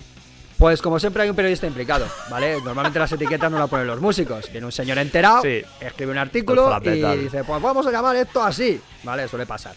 Porque la prensa necesita estas cosas y nosotros como público también necesitamos etiquetas, nos gustan las etiquetas como seres humanos. El caso es que en 1984 hay un periodista de la Kerrang, es pues una la Kerrang ya no sé, ya nadie se acuerda de ella, pero la Kerrang ha sido la revista fundamental para entender el heavy metal a nivel de prensa, ¿vale? Es una gran decana de, de este sonido a, a nivel mundial. Vale, pues Malcolm Dome, eh, para referirse a, a una canción de Anthrax llamada Metal Thrashing Mad, pues eh, utilizó este término, thrash metal, por lo del metal thrashing mad, supongo. Y desde entonces, pues la, la gente le gustó el término, quedó acuñado. Y desde entonces, desde 1984, se ref- nos referimos popularmente a, este género como, como thrash metal. Aunque, como bien decimos, pues Hetfield lo llamaba eh, power metal, otros se lo llamaban speed metal. Como siempre, lo de las etiquetas, pues oye, cada uno nos gusta una y ya está. Creo que por esta época ensayaban en el garaje de Ron McOberney. Creo que era así, pero llega un momento en el que dicen, oye, esto nos compensa porque ay, parece ser que no... Sí, grabamos aquí, en este local de ensayo improvisado, aquí en el garaje, pero... Joder, no está muy por la labor de seguir en el grupo. Ron McGoverney. No nos gusta, no nos gusta la actitud que lleva de decir, oye, vamos a tirar todos para adelante, así que, no sé, no, no nos acaba de molar. Y aparte que Roma, Ro- Roma Governy también tenía muchísimos problemas con eh, Dave Mustaine. Sí, vamos. Vale. Todo el mundo del- tenía en el- problemas. Sí, claro, él tendría. Todo el mundo tenía problemas con Dave Mustaine, pero Matt Governy más todavía. O sea, se llevaban a matar. O sea, los demás más o menos eh, sabían Sí. que tenía problemillas, le gustaba el frasco carrasco y el tío era agresivo. Pero con Matt Governy era una guerra constante. Eh, de hecho, llegó un momento en el que él decidió irse, mandarlos a todos a la mierda, porque eh, estuvieron a punto de darse, darse bien, porque derramó cerveza sobre el bajo. Sobre el bajo, de es verdad, sí. Governy. Él lo enchufó, ¿vale? No le avisó. Y casi se queda ahí. El bajo Sí. y le dio un calambre, Sí. ¿vale? Le dio un telere. Sí. Y claro, dijo, hijo, más chacales. Y eh, claro, ahí fue cuando decidió abandonar la banda. Lo que creo que no sabía él es que ya habían decidido que iba a abandonar la banda. Sí. ¿vale? O eso Eh, dicen, ¿eh? Quiero decir, pueden ser las dos versiones. ¿eh? Claro, Hetfield y, Ulrich eh, ya habían puesto el ojo en otro, en otro bajista. Ahí voy, ahí voy. Eh, ahora vamos a hablar de eso. Entonces, eh, les vino de miedo, les vino de miedo que McGovern quisiese irse Sí. porque básicamente le iban a mandar a la mierda. Y a Mustaine tres cuartas de lo mismo porque efectivamente estaban hartos de las broncas continuas que tenían con un tío tan tan inestable. Porque en 1982 la banda Trauma viaja a Los Ángeles y tocan en el Whisky a Gogo, el mítico lugar donde pues, ha pasado todo el mundo por ahí, todos los grupos Yo he clásicos. estado allí. Te envidio un poquito. Es muy chiquitín. Te envidio un poquito, sí, pero tiene, tiene esa magia, esa magia de la época, tío. es que- Tiene la magia. Sí, sí, sí. Además, el día que entré yo, no lo sabía, no lo sabía, entré y estaban tocando los Junkiers. Me los encontré allí en plan, onda, mira, los Junkiers. Eso tiene que molar, eh. Tiene que molar eso. Sí, tío. estas cosas. En un país Estas cosas que pasan en Los Ángeles. Eh, estamos en un país y yo me imagino que, que la gente que nos escucha desde Sudamérica le pasa un poco lo mismo, que somos un país bastante maltratado musicalmente en el sentido de que los grupos, hay grupos que ni vienen por aquí, no tanto por los grupos sino por los promotores y también en cierto modo posiblemente por el, el tipo de público que tenemos, pero es triste. Joder, yo, por ejemplo, cuando estaba en Inglaterra, es que había conciertazos cada dos por tres y decías, ostras, tío, es que podía estar todo el mes dejándome el dinero solo en conciertazos, ¿sabes? Era, era increíble, pero bueno, es un, es un poco triste el panorama que tenemos.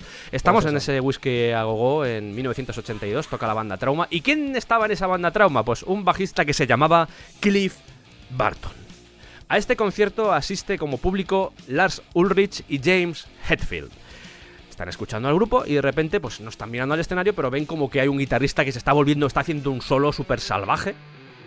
Y dicen, ostras, ese tío toca bien. Miran al escenario y se dan cuenta de que no es un guitarrista, es un bajista metiendo guagua, distorsión y todo tipo de historias. Y dicen, ostras, este tío es muy bueno. Y ya que estamos ya a punto de echar o está a punto de irse Ron, pues vamos a acercarnos y le decimos, Cliff, lo de tocar con nosotros. Tron. ¿Qué te parece? Y lo dicen a Cliff Barton y Cliff Barton dice, pues hombre, en principio no me hace mucha gracia porque como, no sé si sabéis que yo vengo, quiero decir, eh, yo soy de San Francisco. Quiero decir, la banda Trauma es de San Francisco y estoy en Los Ángeles. Estoy aquí de gira.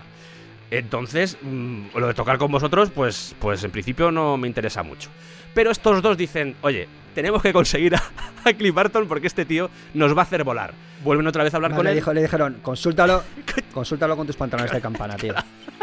Hablamos.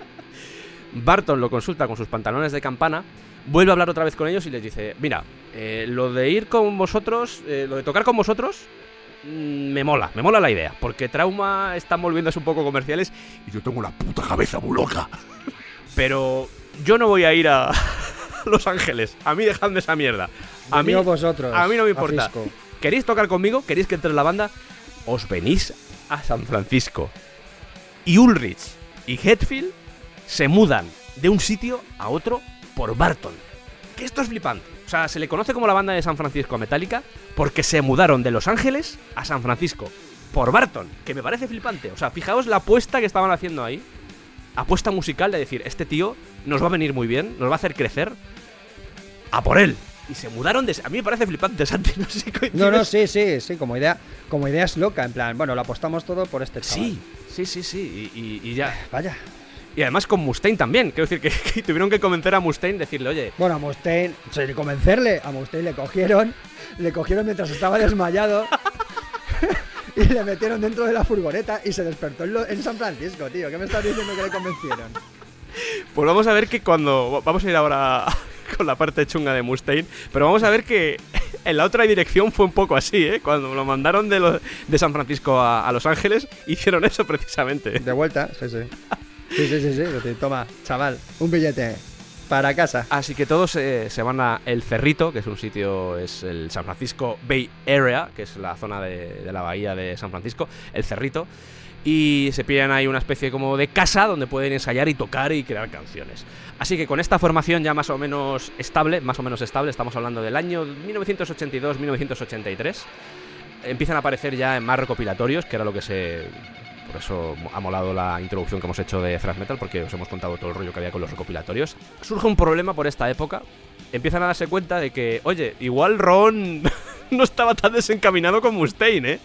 Porque en una banda, que esto es muy heavy, en una banda que fue apodada como alcohólica, en vez de metálica les llamaban alcohólica, que eches a un miembro del claro. grupo por, por beber es muy Y chungo. ya, ya- ya el problema no era lo que la- no es la bebida, es cómo te afecta la bebida, ¿vale? Y Mustaine era un tío que se ponía muy violento. Claro, se ponía violento. eh, era un broncas y, y que generaba Sí. muchas tensiones dentro de la banda. Que si estás bebiendo con los colegas, guay. Pero si tienes a un tío que cada vez que bebe te la lía, pues empiezas a tener problemillas. Entonces, pues tuvieron que tomar cartas en el asunto e invitarle amablemente a abandonar la sala. Es decir, cogerle medio inconsciente, y esto creo que lo ha contado Mustaine así. Eso es. Me cogieron medio inconsciente porque estaba alcoholizado, me metieron en un autobús y acabé cuatro horas después en Los Ángeles. En Los Ángeles. Que nos reímos, pero es, es chungo, quiero decir, porque claro, eh, Es chungo, es chungo. Hay que estar muy hasta las pelotas de alguien para, para, hacerle hacer eso. eso. ¿eh? Sí, sí, sí. Y, y es. O sea, pa- sí, sí, para decir, no te queremos volver a ver. O sea, mm, adiós. Y en un documental, eh, creo que es en el de Some Kind of Monster, el- hay una conversación que tienen Mustaine y Ulrich, y Mustaine se lo dice. Sí, le la, dice, la- la de la reconciliación, sí, la famosa conversación. le dice, ostras, tío, es que, es que erais... Había tenido una infancia jodida. eh, no mi- mis únicos amigos. Y de repente me sentí traicionado por mis amigos. O sea, no, no. eh, ya digo, es lo de siempre. Son versiones. Cada uno tendrá su propia versión porque fue, fueron los que vivieron eso. Pero él, él decía, "Pues es que tampoco. Tampoco vi que me quisierais ayudar. Quiero decir, hubiese estado bien. Sí, me echáis del grupo, pero ayudadme. Si me veis con problemas, si soy vuestro amigo, ayudadme. Pero no me metáis en un autobús como si fuera puta basura y me mandéis de vuelta a Los Ángeles. Eso fue lo que le fastidió a, a Mustaine. Y era. Y estamos hablando justo de cuando iban a entrar a grabar el, el Kill 'Em. O sea, una etapa. Tenían ya fecha prácticamente para empezar ya a Sí, de despegar, vaya. y le echan, le echan a, a Mustaine. Y se encuentran con una situación complicada porque. Toda esta historia de- del Kill 'Em All es, es, es trepidante en cierto modo porque ellos querían grabar, hablaron con Brian Slagel. Brian Slagel, por hacer un poco de memoria, es el que había montado lo de Metal Massacre, que era el de Metal Blade Records. Esa camiseta es de los Saxon. Pues ese tío quería sacar el primer disco de, Metallica, pero no tenía dinero para hacerlo. Así que Metallica dijo, bueno, pues vamos a grabar algo, una demo o algo para moverlo por discográficas, a ver si a alguno se interesa. Y aquí es donde aparece un promotor que se llamaba Johnny Z. Zazula, que había escuchado ya otra maqueta de los Metallica y conocía al grupo al menos. Y llega un momento donde dice, ostras, os voy a intentar mover por Nueva York a ver si alguna discográfica quiere trabajar con vosotros. Y al final dice, mira, todas han dicho que, oye, Ya si eso, vuelvo otro día. Sí, eso. así que voy a juntar dinero y os voy a pagar yo el disco. En mi, en mi discográfica Megaforce Records. Que me parece un nombre maravilloso para una discográfica. Megaforce Records. Qué flipado, ¿eh? Además es que esta noche entero. Megaforce. ¿Cómo llamamos a nuestra compañía? Y levantándola como cabeza de una montaña de Farla dijo Megaforce. Sea, Dios, me encanta. Así que de repente se encuentran con que ya tienen fecha para grabar este disco. Que además creo que lo grabaron este en, en Nueva York. Creo que lo grabaron en Rochester. Y no tienen guitarrista. Así que dicen, oye, lo de siempre, oye, ¿os acordáis de algún guitarra con el que hayamos tocado, yo qué sé, que hayamos compartido escenario con otro grupo y el guitarra tocara bien o algo? ¿A alguien se le ocurre algún nombre? Y uno dice, oye, podemos probar con, con un chaval que, que es el, joder, el guitarrista de Exodus, el, el que hizo el grupo Exodus, seguro que le... Sí, sí, eh, ¿cómo se llama ese? Kirk Hammett. Coño, Kirk. Y entonces llaman a Kirk Hammett y le dicen, oye, mira, vamos a entrar a grabar casi ya, te tienes que aprender el repertorio. ¿Te apetece? Y dijo Kirk Hammett, pues bueno, pues me cojo un autobús No tengo nada mejor que y hacer. me voy para allá y grabo con El vosotros. domingo tengo para allá con mis padres. Venga, va, voy. Y se fue. Y 10 días después de entrar Kirk Hammett, al menos después de hacer la audición, por supuesto, en el que tocaron temas de. pues, los temas que le dijeron, me imagino que le mandarían alguna maqueta o algo, le dijeron, apréndete esto. Versiones, por supuesto, porque siempre han sido muy de versiones los Metallica. Y 10 días después de que entrara Hammett, anuncian que han echado a Mustaine, que también es súper rastrero. Sí. Es que todo el proceso es horrible con Mustaine. Normal que Mustaine se encabronara y dijera, os vais a cagar. Ahora os vais a cagar. Pues ahora montaré mi propia Sí. banda. Con casinos. ¿Qué es lo que sucede al final, eh? O sea, Megadeth surge, además esto dicho por Mustaine en la época, Megadeth surge de ese odio que había generado Metallica en, en Mustaine. De rabia, pura rabia. Me habéis echado, ahora voy a demostrar que soy mejor que vosotros. No, no, de hecho el Peace Cells es rabia Sí. pura. O sea, no es, posiblemente de los discos más rabiosos que de la época. Y mira que estamos hablando de un género que, que, que precisamente en ese aspecto va sobrado. Pero el Peace Cells es velocidad, ruido y rabia. Y Mustaine desgañitándose. Y Mustaine nunca ha sido un gran cantante, pero se desgañita como nadie en Sí. este planeta. ¿Vale? Y se ve, se ve y se comprueba en cada, en cada segundo. Y el Killing is My Business, que es el primer disco que sacaron. Que por cierto, en, en el Killing is My Business hay un tema que se llama eh, The Mechanics, un tema que está en ese disco, Sí. que en realidad es The Four Horsemen, Versión, versión Megadeth, claro. un tema que también hizo Metallica. Ya por, ya por tocar las narices, dijo, ¿habéis metido The Four Horsemen? Yo voy a meter, pero con otro nombre, The Mechanics. Mechanics. Era una versión como ultra bruta de The Four Horsemen. Era como acelerada, a lo bestia y desganitándose. Claro, pues dijo, ¿qué soy esto? Me habéis cabreado, la madre que os parió. Y, y se nota, se nota en cada nota de ese disco. Metallica.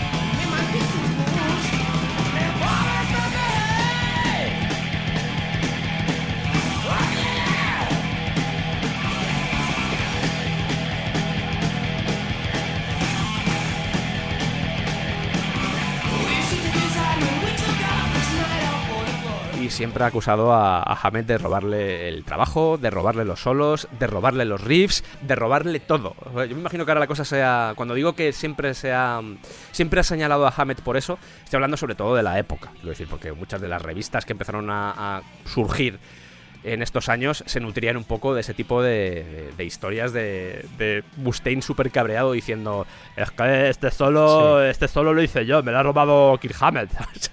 Y muy- es más, actualmente eh, Mustaine está limpio y es un boca chancla, imaginaos entonces que estaba puesto hasta las cejas. O sea, era una fiesta continua el tío. Claro, los periodistas Sí. encantados llegaban y es que no hacía falta ni preguntar. Ponía la grabadora y es, venga, Dave, suelta, por esa boquita, campeón. Y Dave Mustaine se quedaba a gusto, siempre, siempre. Que Exodus, no lo hemos dicho, pero Exodus se fundó en el 79 cuando Hammett tenía 16 años. Es miembro fundador de Exodus, ¿eh? Y obviamente luego fue evolucionando el sonido con respecto, porque esto es lo de siempre, eran chavales que se juntan con 16 años y la música que hacían ahí no era la música que estaban haciendo cuando estaba sucediendo todo esto, todo este rollo de tenemos que grabar un disco, necesitamos un guitarrista, Hammett, ¿te viene? Sí, voy para allá, ¿sabes? O sea, bueno, como ha dicho Santi antes, alumno de Joe Satriani. Qué grande. Además, Joe Satriani suele hablar bien de, de Hammett, de que era un tío relativamente intuitivo a la hora de aprender y demás. Como os he dicho antes, eh, esa maqueta que habían hecho, esa demo que habían hecho, se llamaba Metal Up Your Ass. Y para el primer disco querían utilizar de nuevo ese nombre, que el primer disco de Metallica se llamase Metal Up Your Ass. De hecho, creo recordar, y esto ya os lo digo de memoria, creo recordar que la portada que querían usar era como un- una mano saliendo del váter, o una cosa así, una cosa súper loca. O sea, Quiero recordar, podéis buscar información del Metal Up Your Ass porque creo que va por ahí. Al final, los de la discográfica y sobre todo también las distribuidoras les dijeron, oye, esto de Metal Up Your Ass Lo mismo no funciona. eh, no acaba, no nos gusta. Claro, vamos a pensar en otro nombre. Entonces, cuando se entera, cuentan, cuentan que cuando se enteró Cliff Barton, se lo dijeron, oye, eh, eh, esto no. Este nombre no, no les gusta a la discográfica. Barton dijo algo así como: Deberíamos matarlos a todos. así. Barton, Aquí, el hippie, el hippie pacifista. con mis ¿vale? pantalones de campana, deberíamos matarlos a todos. y de ahí sale lo de Kill Em All, que es el título del, del primer disco de, de Metallica. Deberíamos matarlos a todos. Pásame ese troncho que tengo ahí a medias, anda. Que es la portada Ese mítica rollo. con el martillo, la sangre y esas cosas, esas cosas así de buen rollo. La sangre, el cristal Sí. roto, todo eso. Todo muy.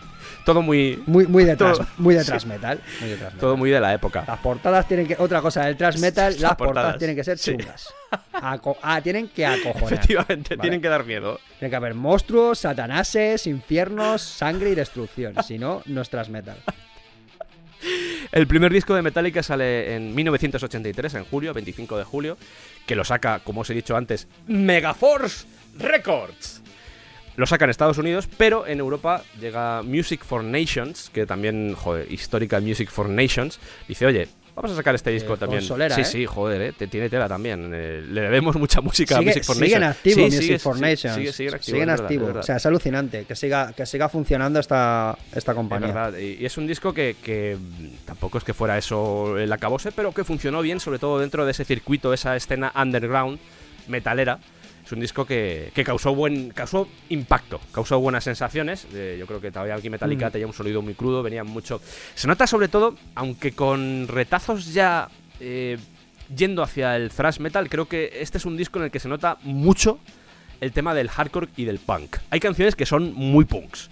Muy- y riffs de guitarra que son muy punks también. La cosa es la velocidad, la cosa son las técnicas que, que son muy típicas, ¿no? El palmuting, eh, la- pues eso, los riffs súper veloces, que sí que hay contacto con el metal, que es de hecho lo que escuchaban ellos, pero también en este momento eran críos muy básicos, en el sentido de todavía no eran los músicos que serían después, Es que- entonces también hacen un poco lo que saben, que era hacer ruido, era rabia, era lo que querían hacer en ese momento, un heavy metal distinto. Mm.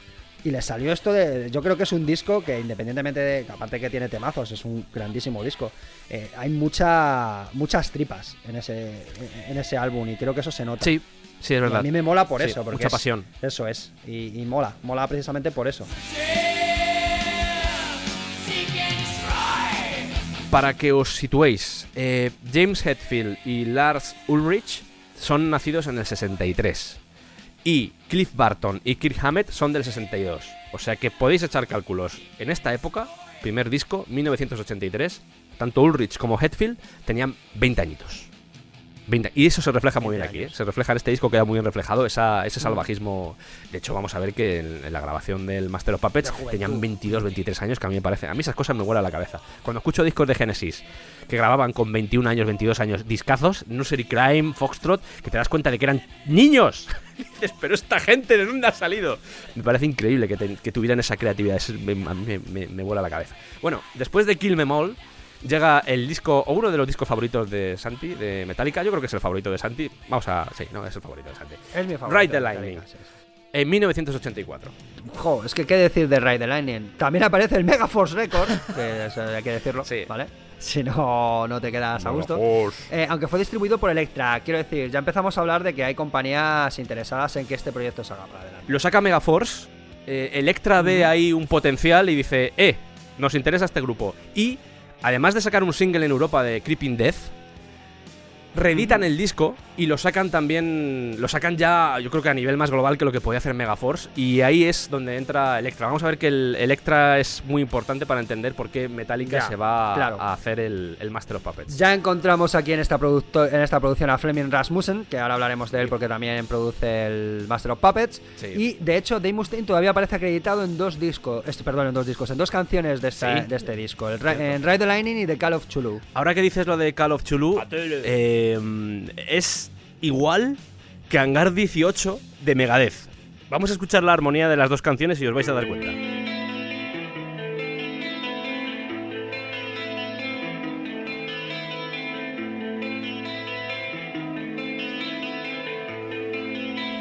Esta parte que viene ahora, atentos.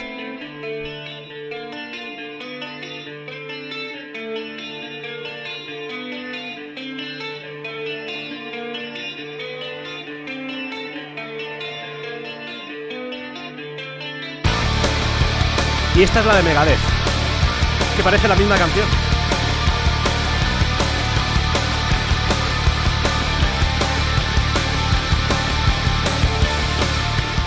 Bueno, eh, qué decir de este álbum. Como digo en su momento, eh, fue recibido de manera irregular, ¿vale? Había gente que esperaba más ruido, más violencia sónica. Y eh, bueno, eh, otra gente se quedó bastante, bastante a gusto, pues con, estos, con estos cambios, ¿no? Con esta eh, idea de hacer temas un poco más lentos, más complicados, más eh, de, de evolución musical, ¿no? Por ejemplo, Fate to Black o The Call of Chulu, que, que- que es una canción muy interesante. De hecho, una de las canciones que más eh, dio por, por, por molestar a la gente fue una canción que se llama Escape, que era una canción como muy heavy metal, pero muy tradicional. Era una canción muy rara y también a la gente le, le, dejó bastante noqueada. Trumpet Under Ice tenía un, un estribillo muy como muy cantable, por decirlo de alguna manera. Total, que hubo ahí gente que dijo, "Mm, ¿por qué de repente estoy cantando vuestras canciones y no quiero quemar papeleras? Algo está pasando aquí. Entonces fue un disco... un disco recibido de manera, de manera un poco Sí. irregular. O sea, que ya digo que eso siempre les, les ha estado persiguiendo desde, desde el principio. Fue grabado en Copenhague, ¿vale? Eh, los Sweet Silence, que también hemos dicho que es donde se grabó el Master of Puppets, sí. Master of Puppets, Sí. ahora hablaremos de ello. Y, y, bueno, fue un disco que ya igual funcionó bastante bien. De hecho, a lo largo de toda su carrera ha vendido 4 millones y pico de discos eh, desde, el- desde los comienzos. O sea que es una cantidad bastante considerable eh, de discos para, para ser una eh, pues eso, en este momento era una banda que prácticamente estaba empezando. Eh, investigando su propio sonido, que es, que es normal. ¿vale? Eran gente muy joven y que además estaba aprendiendo sobre la marcha. Porque es, jodiendo, de, es que parece fácil, pero estaban creando un género. Se dice pronto. Un apunte sobre Ride the Lightning porque Creeping Death, la canción Creeping Death, la parte central, la de Die, Die, ese riff era de Hammett cuando estaba en Exodus. O sea que había un poco Sí. ahí también de traba- trabajo de reciclaje por parte de... No, de Hamed, Hamed haciendo amigos por todas partes. ¿sabes?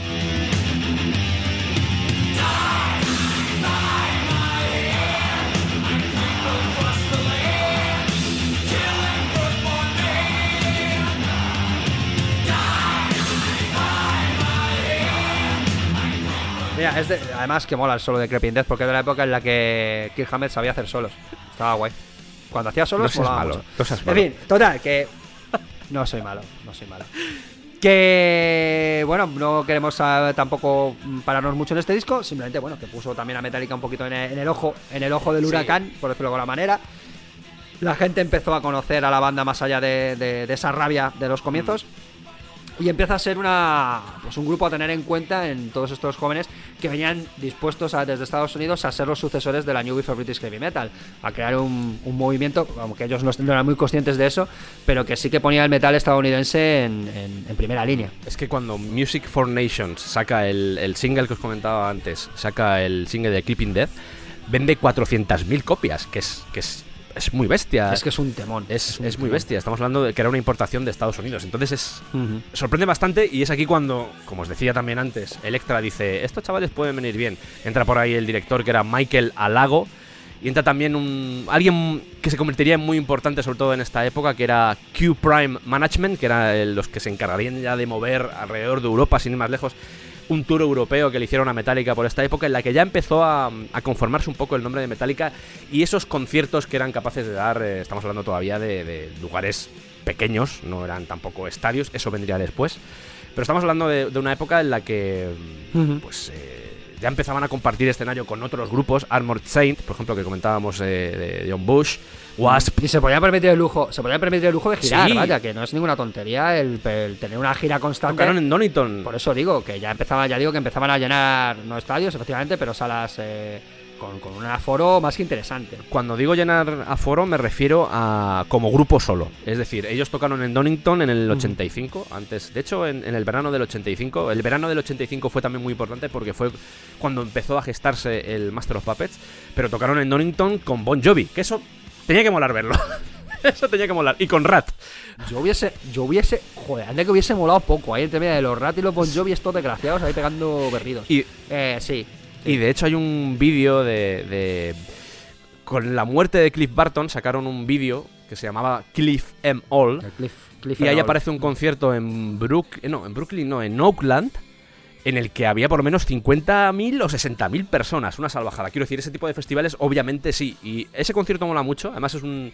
Los que hayáis visto el vídeo os acordaréis de él porque tiene un plano así como lateral horrible. Que ves primero, ves en primer plano a Barton y, y así todo es como el siguiente es Hetfield y el siguiente es Hammett. Y es como que está todo el rato el plano casi fijo. Y ves lo que era una banda que es que salía a comerse el escenario. Es que, era, es que eran muy salvajes. Es que ves conciertos de Metallica de esta época y es que eran muy brutos, muy brutos. Se dejaban la vida en el escenario. Sudaban como pollos. Molaba mucho verlo. Mucha energía, mucha energía. Claro, es que muchas veces hablamos de estas bandas como que sacan discos, pero es que luego esto hay que demostrarlo en el escenario. Y los Metallica es que son indudablemente gente que ha nacido para esto. Sí. Es que lo ves en esas épocas buenas, incluso la gira del disco negro, las- las- los conciertos de la gira del disco negro eran impresionantes. La gira, jolín, yo veía los, los vídeos de la gira de la Injustice for All, que fue la primera vez que llevaron este escenario bestial con la, la estatua de la libertad Se cayendo. partía la mitad del, del concierto. Madre sí, mía, sí. madre mía, madre mía. Y ellos ahí dándolo todo. Buah, buah, buah. Es que eran muy buenos esta peña. Que sí, que ya estamos. Que luego es una banda que la polémica se los ha comido. ¿Vale? A estas alturas. Y la falta de discos decentes. O por lo menos discos importantes. eh, pero, uff, es que es innegable. o sea, me parece ras- rastrero, sí, negar la historia de esta gente eh, y la importancia que tiene para que la gente entienda lo que es el heavy metal.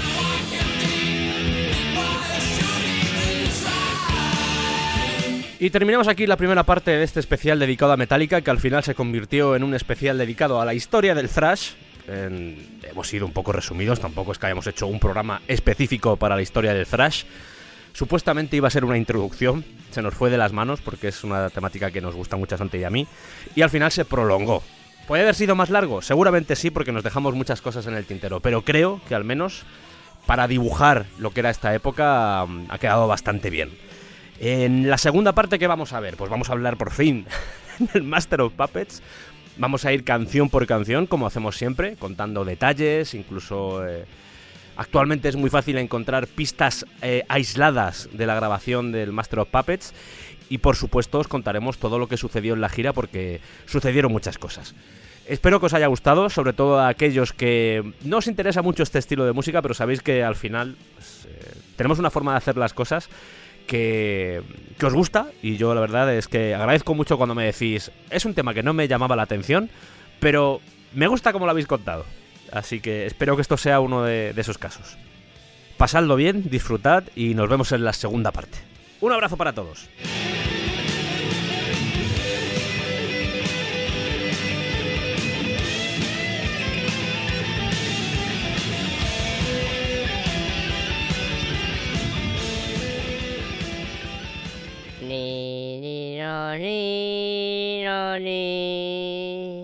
Venga, Dani Elfman, ponte Totron para variar.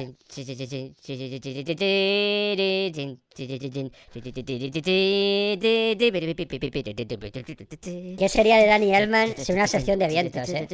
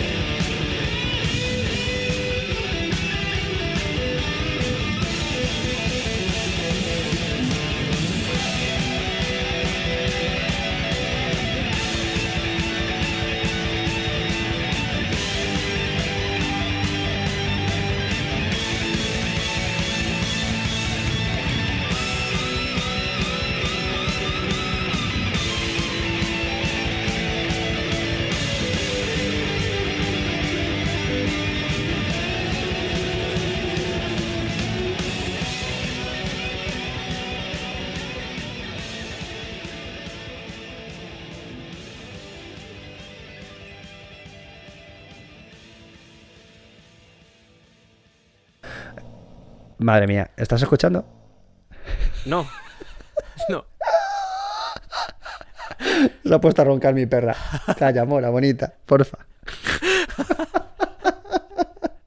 Es que a veces sueña, se pone nerviosa y empieza a respirar muy fuerte. Y ahora mismo es que estaba roncando a lo bestia. Ya, morita, ya. Pues eso,